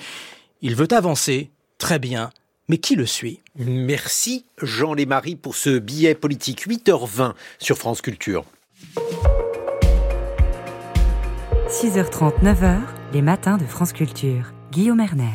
Parenthèse, parenthèse dans cette actualité avec vous, Thomas Schlesser. Vous êtes historien de l'art, directeur de la fondation Artung Bergman à Antibes, professeur à l'école polytechnique et on vous doit un roman, un roman donc de transmission, Les yeux de Mona aux éditions Albin Michel, l'histoire d'une petite fille qui risque peut-être de perdre la vue. Son grand-père décide sous forme donc de thérapie de lui présenter 52 chefs-d'œuvre de l'art occidental. On vient de parler de la guerre dans le biais politique de mon camarade Jean Lémarie. La guerre est un motif euh, de peinture euh, que important, l'historien de l'art, voilà, connaît. Bah, si vous voulez, on a les artistes ont longtemps aimé la guerre. Euh, ils l'ont beaucoup peinte. Il y a, un, moment très étonnant au moment de la Révolution française où où les artistes prennent conscience que euh, encore naguère, c'est-à-dire vraiment jusqu'à à la, à la fin du XVIIIe, il n'y avait pas euh, suffisamment de sujets pour beaucoup d'artistes, et avec l'accélération de l'histoire que représente la Révolution française, comme si l'histoire et l'actualité venaient à, à se confondre, il n'y a plus suffisamment d'artistes pour représenter toutes les guerres, toutes les batailles, tous les conflits euh, qui adviennent avec la, Révolution française. Changement en fait vraiment de, paradigme où euh, c'est comme si euh, l'histoire envahissait le présent. intéressant aussi de voir comment certains artistes ont traité la guerre avec une mise à distance. Goya, bien sûr, a été parmi les premiers à dénoncer les méfaits de la guerre. Euh, il l'a fait non seulement avec son célèbre 13 des maillots, cette exécution absolument abominable par les troupes de, Napoléon de, euh, d'Espagnols résistants, euh, donc début 19e. mais il l'a fait aussi, par exemple, avec une nature morte qu'on trouve dans le roman et que le grand-père Henri va présenter à sa petite fille Mona, qui est une œuvre du Louvre, une nature morte bouleversante, où c'est en fait un animal découpé et d'ailleurs dans une goutte de sang eh bien, il y a la signature de Goya, comme si ce, celui-ci avait véritablement euh, fait, corps avec, euh, euh avec les, les, horreurs de, de son siècle, et, où, en effet, dans, dans, les symboles, dans, dans, quelques symboles que ce soit, peut se nicher cette, ce sentiment de, de désarroi total devant le tragique de l'histoire, oui. Ce tragique, il peut avoir aussi la forme d'autres cataclysmes cataclysme écologique en tant qu'historien de l'art. Oui. Vous êtes penché là-dessus, Thomas. Schlesser. Alors, c'est vrai, j'ai beaucoup travaillé sur des questions euh, qui euh, relient euh, euh, politique, art et société. J'ai fait un livre sur sur la censure et la liberté d'expression. J'ai fait également un, un livre qui s'appelle L'univers sans l'homme en 2016, qui traitait donc de, de la façon dont les artistes projetaient un, un, avenir un peu noir, avec non seulement des anticipations de, de, des désastres environnementaux à venir, mais également des anticipations des, des effets de l'intelligence artificielle et de la combinaison des deux. Je dois dire que je, je, je dès 2016, je, je, réfléchissais à travers les artistes, à travers les artistes, à ces problématiques. Et euh, si vous voulez, une, une chose euh, est la, la, la, la, prise de conscience de l'importance du vivant dans lesquels je pense les artistes ont joué un rôle énorme, vraiment énorme, parce qu'ils ont euh, matérialisé des grands enjeux de façon intuitive, euh, main dans la main avec des scientifiques ou avec des penseurs. Ils ont vraiment joué un rôle énorme. Maintenant, je vais vous dire une petite chose. Euh, attention à ce nouveau conformisme qui s'installe et qui consiste pour beaucoup d'artistes au fond à s'emparer de la question environnementale parce que euh, on est sûr de pas se tromper. Voilà. Et donc euh, je vous avoue, je vous dis une petite chose personnelle, je commence à avoir une forme de lassitude euh, devant euh, cette cette nouvelle, ce nouveau confort du conformisme de la contestation, qui consiste à dire à chaque fois, bah en fait, on va dire que la planète est en danger. oui, je vous le confirme, la planète est en danger, mais Bon, c'est, c'est, voilà, il n'y a pas besoin de bataillon immense d'artistes pour le répéter, on le sait. Vous venez de prononcer euh, le, le, mot noir. Le noir est très présent, hélas, dans l'actualité. Et puis, parmi les 52 chefs-d'œuvre qui sont présentés à Mona, et il y en a un euh, qui présente justement une croix noire sur un fond blanc. C'est l'œuvre de Malevich euh, qui est présenté au centre Pompidou, Thomas Schlesser, et une œuvre justement où il est particulièrement utile d'avoir un historien de l'art pour nous apprendre à la voir. Je vais vous dire une première chose. Malevich, c'est extraordinaire c'est extraordinaire. C'est un artiste fondamental, fabuleux, essentiel. C'est la, première chose. Euh, et euh, évidemment, ça rentre en, décalage avec l'a priori que l'on a, puisque Malevich est connu pour son carré noir sur fond blanc, son carré blanc sur fond blanc qu'on réduit souvent, comme on le fait avec Marcel Duchamp, à des espèces de, de provocations euh, un peu dérisoires. c'est tout sauf cela. Dans le roman, ce que, ce que le grand-père apprend à sa, à sa petite fille, c'est souvent des contextes. Et pour Malevich, il est indispensable de savoir quel est le contexte de production, c'est-à-dire celui de l'Empire russe du début du XXe siècle, avec un artiste qui en fait revisite toutes les avant-gardes entre 1900 euh, et 1914, et puis qui à un moment donné va pousser la logique de l'abstraction extrêmement loin, euh, avec des formes pures qu'il va ensuite, euh, qui vont être définies comme suprématistes, c'est-à-dire le suprême pouvoir de la couleur intérieure en réalité. Et euh, parmi, euh, parmi ces formes pures, il y en a une qu'il va faire plusieurs fois, hein, qui est une croix, en l'occurrence une croix noire sur un fond blanc. Il l'a fait en 1915. Et euh, cette œuvre, qui est une œuvre révolutionnaire dans le contexte qui va aboutir à l'insurrection bolchevique, eh bien va peu à peu euh, être une œuvre euh, considérée avec beaucoup de mépris et même avec beaucoup d'agressivité par le pouvoir soviétique. Pourquoi? Parce que euh, les, forces révolutionnaires de, gauche progressiste vont finir par imposer une doctrine qui est celle du réalisme socialiste et vont interdire, je, je dis bien interdire, à Malevich de peindre de manière abstraite, de prodiguer des théories sur l'abstraction, alors que chez Malevich, l'abstraction, qu'est-ce que c'est? C'est la liberté individuelle. C'est le fait qu'à l'intérieur de nous-mêmes, nous avons des formes et des couleurs qui seraient comme notre essence et qui ne demandent qu'à se manifester euh, afin de, de nous réinventer, de nous, nous, nous émanciper sans cesse. Malevich, la clé de son esthétique, c'est l'autonomie. Et dans le roman, c'est ce qu'explique Henri Amona. Évidemment, les auditeurs de France Culture le savent toutes et tous, mais mais autonomie, c'est nomos et auto, la loi que l'on se donne à soi-même. D'où une leçon très simple avec Malevich qui est autonomise-toi. C'est une grande leçon de liberté. Dans votre roman Les yeux de Mona, qui est un roman donc, vous proposez malgré tout Thomas Schlesser une histoire de l'art. Il y a eu multitude d'histoires de l'art. Il y a eu euh, celle de, de, Kandinsky, il y a eu celle de, de Gombrich, il y a eu celle de Malraux, euh, Les Voix du Silence, qui mêlait l'art euh, occidental et les arts qui ne sont pas occidentaux. Pourquoi vous êtes-vous limité à l'art occidental? Je vais vous dire, il y a, plein de raisons à, cela. La première, c'est que, en effet, comme vous l'avez dit, c'est un roman. Euh, c'est un roman avec donc euh, un, personnage, euh, Henri, qui va faire le choix de trois musées pour des raisons d'unité de lieu dans le roman. Il y a une unité de temps, 52 semaines, et une unité de lieu qui est Paris, avec donc le Louvre, Orsay et Beaubourg. Je sais bien qu'au Louvre, à Orsay à Beaubourg, il y a également de l'art extra-occidental ou de l'art du Moyen Âge, et, et, donc on aurait pu tout à fait avoir quelque chose qui soit un peu plus euh, un peu plus large. Et comme euh, vous auriez pu aller, euh, je ne sais pas, au Quai Branly en face. mais, absolument. Mais si vous voulez, il y a, y a déjà pas suffisamment de 10 000 pages pour parler de Botticelli. C'était impossible dans le cadre d'un roman de de parler de tout. Et surtout, ce que Henri propose comme message permanent à sa petite fille, c'est que par le biais de, de ses œuvres, il y a tous les horizons qui doivent s'ouvrir.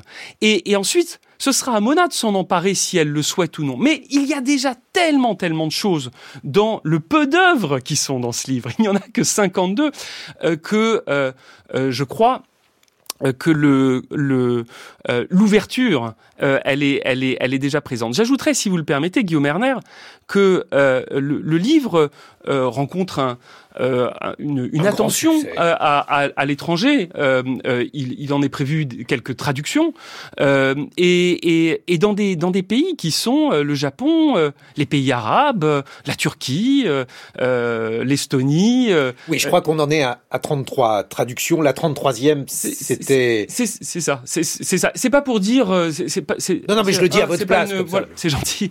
Non, mais c'est pour vous dire en, ayant eu des, pour le coup des échanges avec les les éditeurs et les traducteurs à travers le monde, je me rends compte que cet art qui va donc de, de Botticelli à Pierre Soulages, il rencontre un écho universel absolument extraordinaire. Mais justement, est-ce qu'aujourd'hui on pourrait parler euh, d'universel de là, le, fait qu'il n'y ait plus de civilisation en art, est-ce que c'est quelque chose, vous parliez de soulage, peut-être? Euh, pourrait-on d'ailleurs s'arrêter sur euh, cette peinture que vous présentez, qui est le 52e chef-d'œuvre que va évidemment voir Mona et qu'elle va voir décrit? Alors c'est euh, c'est euh, très émouvant parce que euh, le à chaque fois dans, dans le roman il y a une, une, petite leçon de vie, un petit précipité philosophique qui accompagne les œuvres. Et à chaque fois c'est un précipité philosophique qui qui échappe à l'histoire de l'art en tant que tel pour ouvrir vraiment sur la vie. J'en sais rien. Par exemple devant un tableau de Rosa Bonheur, ça va être l'animal est ton égal. devant devant Jean-Michel Basquiat sort de l'ombre etc., etc. Et devant Soulage, pour la seule fois du livre, euh, c'est une leçon d'histoire de l'art, mais qui est aussi une leçon de vie, c'est le noir est une couleur, qui était évidemment le grand message de Soulage, et qui euh, annonce peut-être ou non ce que va être le destin de Mona euh, à la fin, aveugle ou pas. Dirais plusieurs choses sur euh, sur Soulage. Euh, la, la, première, c'est qu'il a été l'incarnation d'une sorte de de trésor vivant pendant de si longues années. C'était mérité. C'est un artiste d'une d'une d'une radicalité intéressante parce que au fond, il parle à tout le monde avec un principe assez simple. Je suis le peintre du noir. Hein. Soulage n'a pas fait d'ailleurs du tout que cela, mais mais euh, on, on en a une représentation assez directe. La deuxième chose, c'est que euh, les œuvres de Soulage sont l'exemple même de la surabondance de détails et de nuances qu'on peut trouver dans un dispositif dont on croit euh, qu'il euh, qu'il en manque. On se dit tout de suite devant un tableau de Jérôme Bosch que ça va fourmiller de détails et de symboles. En revanche, devant une œuvre abstraite, on peut avoir le, la sensation que c'est très aride. Euh, et en réalité, avec un soulage, c'est très facile de faire l'expérience de, de, ces, ces, effets de luminescence, de scintillement, de matière. Et, et, donc, c'est une clé d'entrée formidable pour comprendre la, la complexité et toute la richesse de l'art abstrait. Et puis la dernière chose, c'est ce qui se passe dans le roman c'est que le noir est un formidable moteur à projection, à fantasme, c'est-à-dire à, comme disait Caspar David Friedrich, à fermer l'œil du corps pour ouvrir l'œil de l'esprit. Et dans la dernière leçon, c'est Mona qui prend les rênes et qui va expliquer à Henri, en somme, devant un Pierre Soulage, tout ce qu'elle y voit des leçons de l'histoire de l'art passé. Car, je le précise, ce roman ouvre sur le moderne et le contemporain à l'aune de l'art ancien, ce qui permet, je pense, pour ceux qui sont moins familiers avec cette euh, période plus récente, euh, de, la connaître euh, beaucoup plus facilement, de façon plus accessible. Mais alors, justement, parce que c'est ça qui est intéressant, et il y a une cassure dans le roman qui arrive probablement au 35e ou au 36e chapitre, autrement dit, là où, vous commencez à, parler de, Kandinsky ou de Duchamp, des moments où finalement l'art ne peut plus être séparé de son Est-ce que c'est un ajout ou est-ce que c'est une perte, Thomas Schlesser? C'est alors, si vous permettez, Guillaume Erner, euh, l'art ne peut pas être séparé de son contexte non plus quand vous voyez des, des, des en croix. C'est impossible. Pensez à une chose toute simple. Jusqu'à la découverte, au début du 19e siècle, des antalgiques, nos corps étaient, euh, sans, en plus sans privilège de classe, nos corps étaient sans arrêt des corps souffrants sans arrêt. Il y avait, comme dit l'historien Robert Muchemblé, le cri des organes permanent. Euh, il est évident que quand vous avez ça en tête, vous comprenez mieux la puissance empathique qui pouvait y avoir entre euh, quelqu'un sur une croix en train de souffrir et des regardeurs. Euh, et donc, euh, c'est le cas également euh, euh, pour l'art moderne et contemporain, mais c'était déjà le cas. Ouais, avant. À, une nuance près quand même. Vous, vous racontez cette anecdote lorsque l'oiseau dans l'espace de, de Brancusi est, a été expédié euh, par avion. Eh bien, le douanier s'est dit que ça n'était pas une sculpture et qu'il fallait ouais. le, le, taxer comme une marchandise. Si j'envoie un manet par l'avion, le douanier n'aura absolument aucun doute sur le fait qu'il s'agit d'une peinture. Mais, c'est ça en fait le besoin de contexte. Mais détrompez-vous, c'est pas tout à fait vrai ce que vous dites. Euh, euh, pour les impressionnistes, en 1875, je parle pas de la première exposition impressionniste 74, euh, au moment où il y a eu une vente aux enchères à Drouot, pendant que les artistes étaient vivants, hein, du public s'est pressé dans la salle pour pourrir, pour pourrir les enchères afin de d'empêcher la reconnaissance de ces tableaux comme œuvres d'art. On connaît quantité de caricatures qui montrent à quel point les impressionnistes ont été euh, déconsidérés euh, dans leur statut même d'artiste. Donc je, je, vous assure, je comprends ce que vous dites, hein, je, je, je, pousse le bouchon un peu loin, mais je vous assure que ça ne date pas du XXe siècle. C'est ça que je veux vous dire. Bon, alors, et, et, mettons, mettons ça de côté. Et simplement, Guillaume Erner, pour préciser, par ailleurs, euh, Brancusi a fini par gagner son procès hein, contre euh, les États-Unis qui ont reconnu juridiquement l'oiseau dans l'espace comme une œuvre d'art à part entière. Bon, alors je reformule dans ce cas-là ma question et euh, je vais vous demander euh, brutalement qu'est-ce qui s'est passé avec euh, Kandinsky ou avec Duchamp pour qu'il y ait une telle cassure finalement dans cette liste de chefs-d'œuvre que vous proposez? Marcel Duchamp et Kandinsky sont deux artistes d'abord d'une intelligence exceptionnels. Ce sont vraiment des, des en particulier Duchamp. Duchamp, je, le, le, le titre c'est Mel Bazar partout, mais je veux pas laisser penser, ça c'est dans le cadre du roman, je veux pas laisser penser que Duchamp était simplement un, un agitateur provocateur. C'était quelqu'un d'une intelligence absolument exceptionnelle.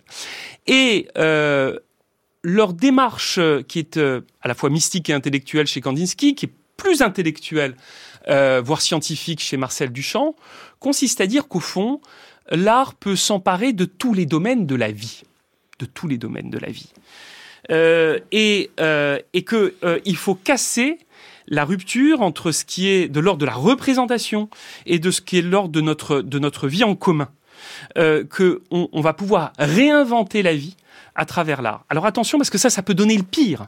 Ça peut donner le pire. Politiquement, ça peut être redoutable. Réinventer artistiquement la vie, euh, c'est aussi une ambition qu'on trouve dans les dictatures, qu'on trouve dans le nazisme. Vous comprenez euh, Mais ce n'est pas parce que le pire a existé à travers des usages épouvantables de l'esthétisation de la vie que pour autant il faudrait voir derrière Kandinsky ou Duchamp un fasciste qui s'ignore. Ce serait totalement aberrant.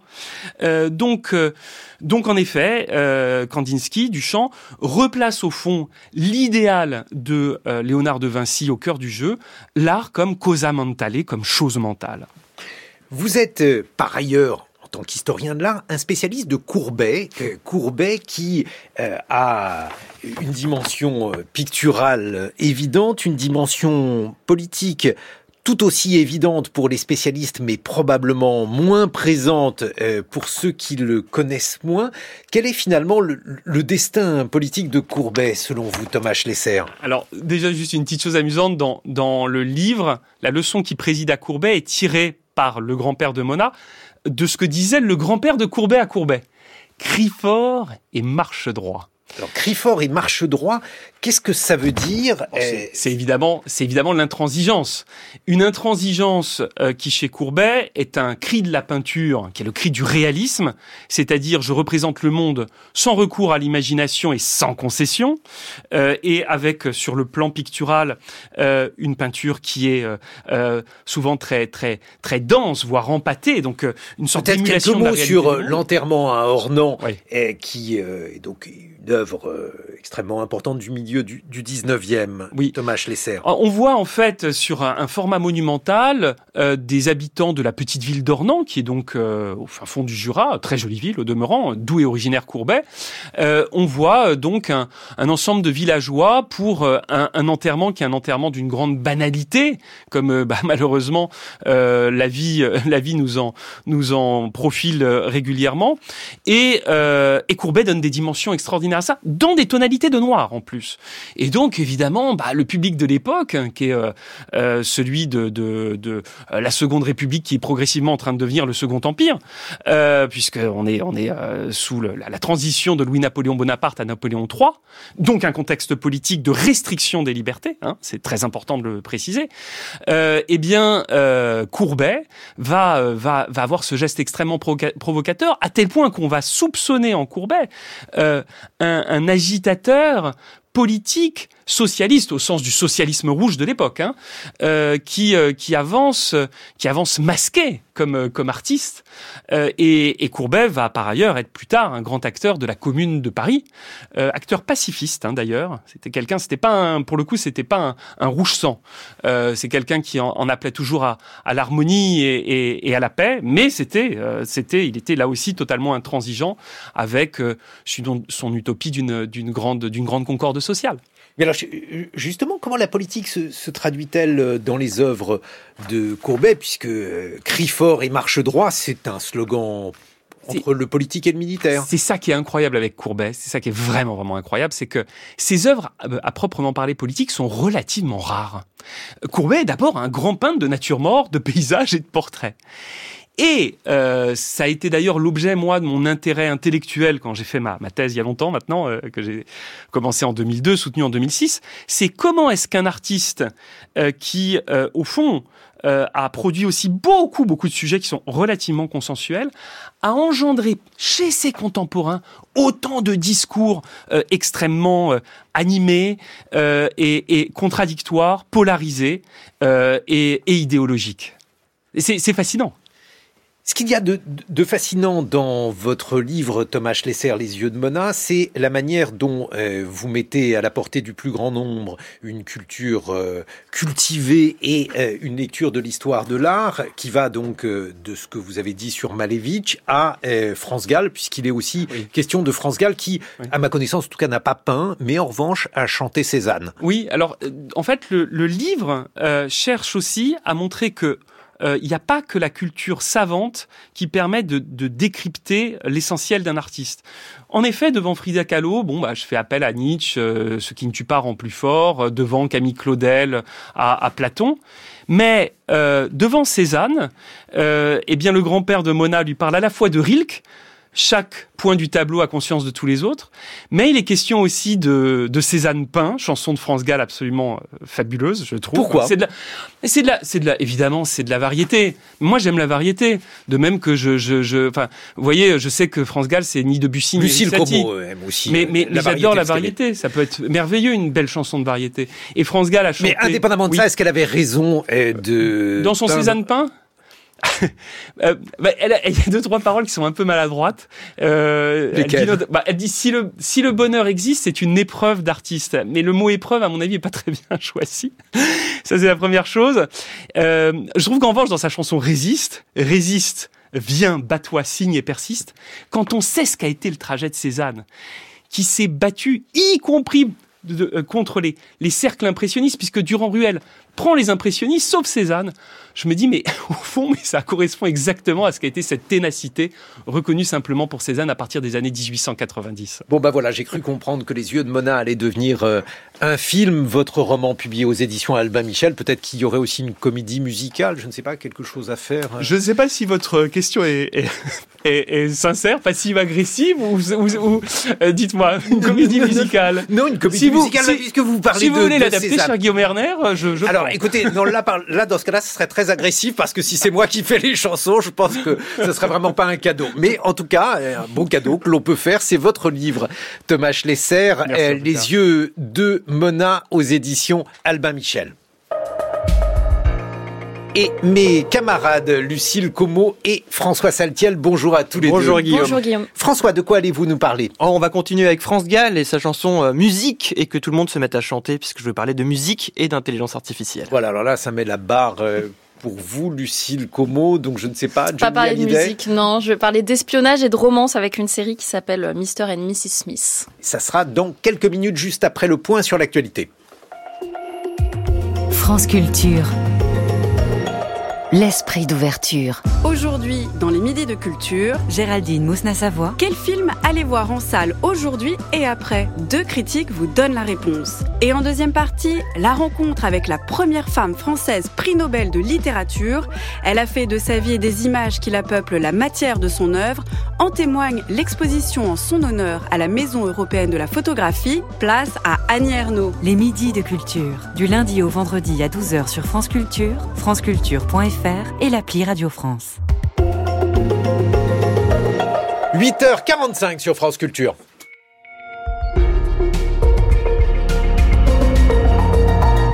Voici le 845, le point sur l'actualité d'Anne-Laure Chouin. Bonjour Anne-Laure. Bonjour Guillaume, bonjour à toutes et à tous. Euh, les discussions reprennent à Berlin aujourd'hui entre l'Arménie et l'Azerbaïdjan alors que les tensions sont revenues dans cette région du Sud-Caucase.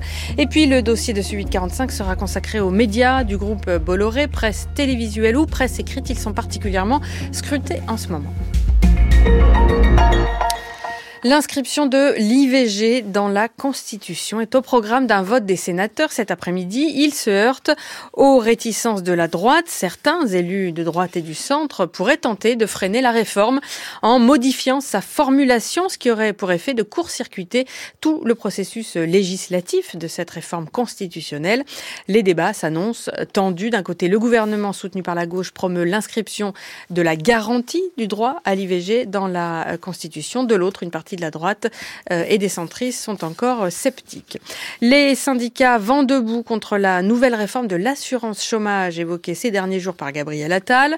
L'exécutif multiplie les avertissements sur un possible durcissement des règles de cette assurance chômage qui viennent d'être restreintes. Pourtant, hier, le Premier ministre a dit souhaiter rouvrir ce chantier pour avoir, je cite, un modèle social qui incite davantage à l'activité.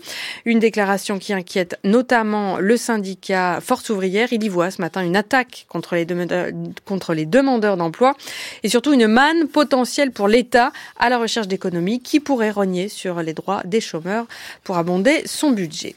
Alors que l'Europe entière s'inscrit en faux contre la proposition d'Emmanuel Macron d'envoyer éventuellement des troupes, des troupes au sol en Ukraine, un autre conflit européen est en question aujourd'hui à Berlin. Arménie et Azerbaïdjan se retrouvent pour de nouveau pour parler alors que les tensions restent vives et les des incidents armés récurrents à la frontière entre ces deux pays du sud du Caucase. Récemment encore, quatre soldats arméniens ont été tués par des tirs de l'armée azerbaïdjanaise. Les deux pays se renvoient la responsabilité.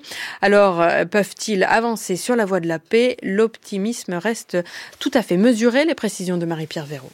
Les dernières séances de négociation, notamment chapeautées par l'Union européenne, n'ont rien donné. C'est un dialogue de sourds qui semble s'être instauré entre les deux États rivaux du Caucase.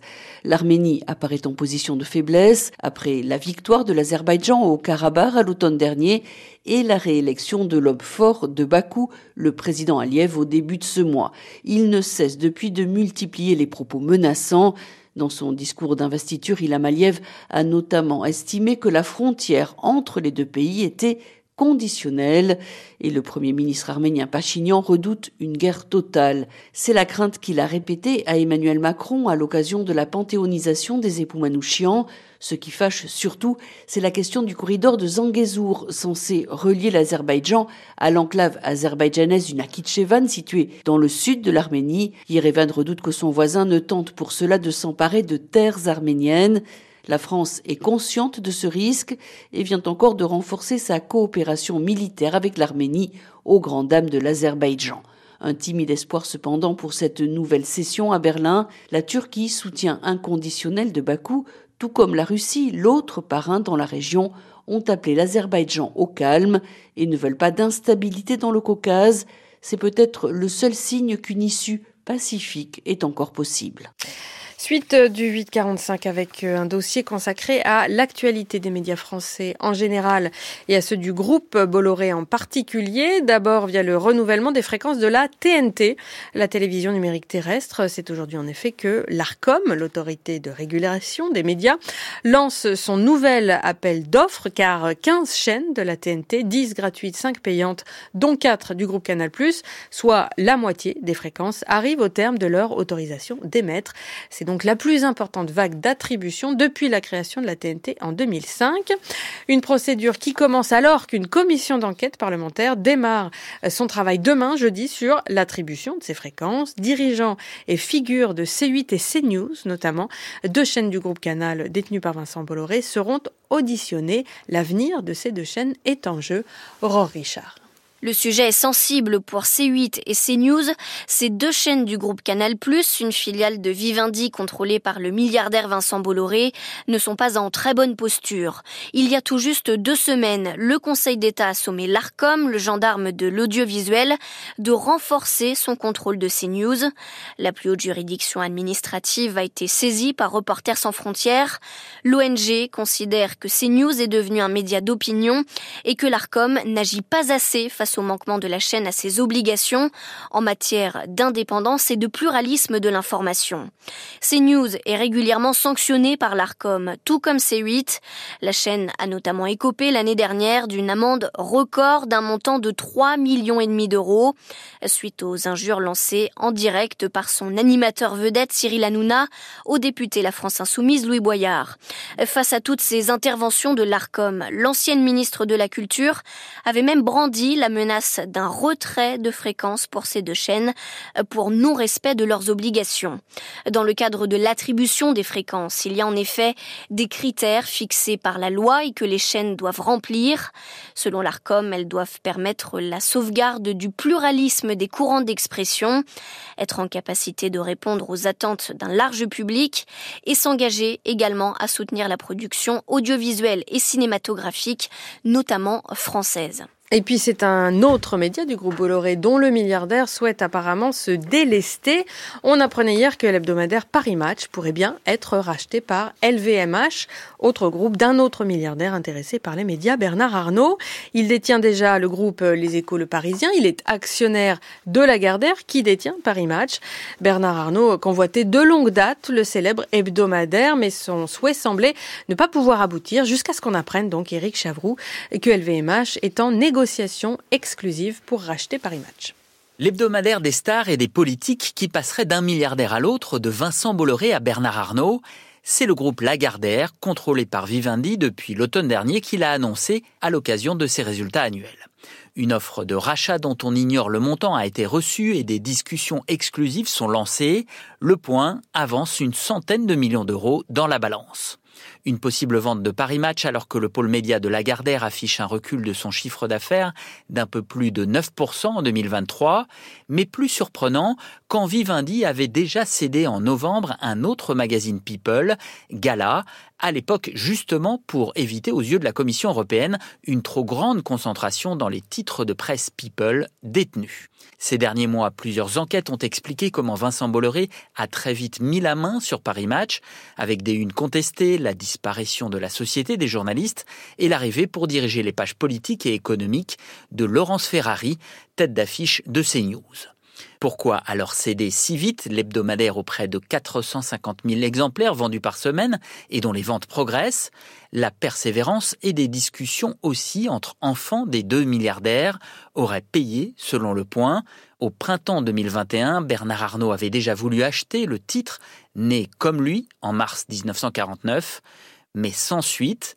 Propriétaire du groupe Les Échos, le Parisien, et de Radio Classique, il compléterait ainsi une offre très stratégique juste avant les élections européennes et surtout dans la perspective de la prochaine présidentielle. Le temps de ce mercredi, des nuages sur un grand quart euh, sud-est ailleurs, plutôt ensoleillé, comptez cet après-midi de 10 à 14 degrés. Vous me voyez désolé de cette minute de retard. 8h53, désolé. Cette histoire? 6h30, 9h, les matins de France Culture. Guillaume Erner. François Saltiel, ce matin dans votre monde connecté, vous revenez sur une nouvelle application Suno AI qui permet de générer sa propre musique grâce à l'intelligence artificielle. Oui Guillaume, je reconnais que les actualités autour de l'intelligence artificielle saturent l'espace médiatique. Chaque jour nous offre un nouvel usage qui suscite une réaction mêlée entre émerveillement et inquiétude. Ce matin, nous la devons à la start-up américaine Suno, basée à Cambridge dans le Massachusetts et fondée par des anciens de Meta ou encore euh, TikTok. Bref, la crème de la crème des réseaux sociaux. Suno surfe sur la vague de l'IA générative, mais ici pas de texte comme sur ChatGPT ou d'images comme chez Midjourney, mais des musiques personnalisées, générées en quelques clics à partir d'un prompt, soit une demande précise. Par exemple, si vous tapez dans le moteur de recherche New Waves des années 80, vous obtenez instantanément ce morceau.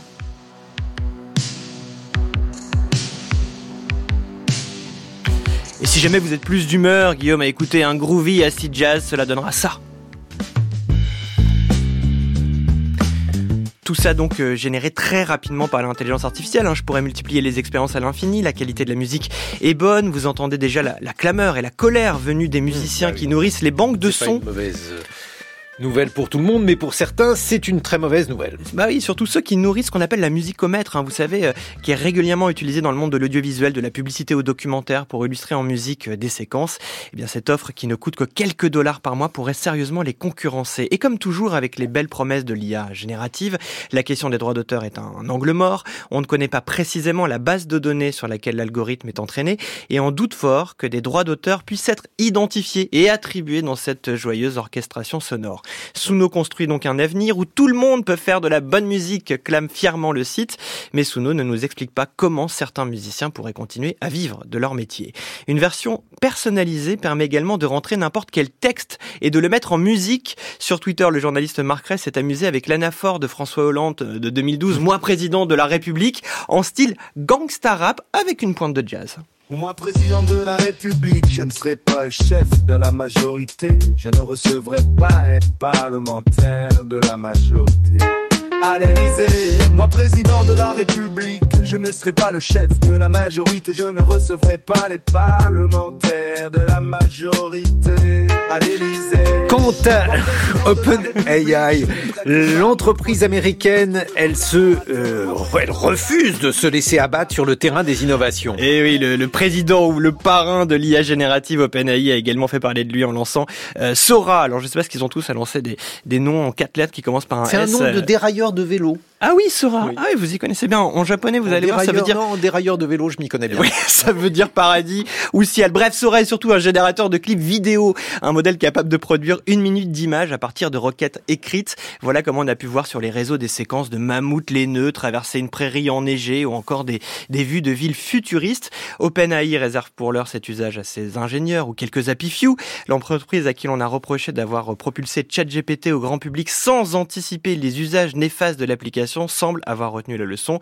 Mais si on peut parier que ce n'est qu'une question de temps, avant que Sora, qui signifie donc ciel ou paradis en japonais et ou un dérailleur de vélo chez Guillaume Erner, soit entre toutes les mains, dont celles des forces obscures du complotisme, qui font dérailler aussi, d'une certaine manière, la vérité. Merci François Saltiel.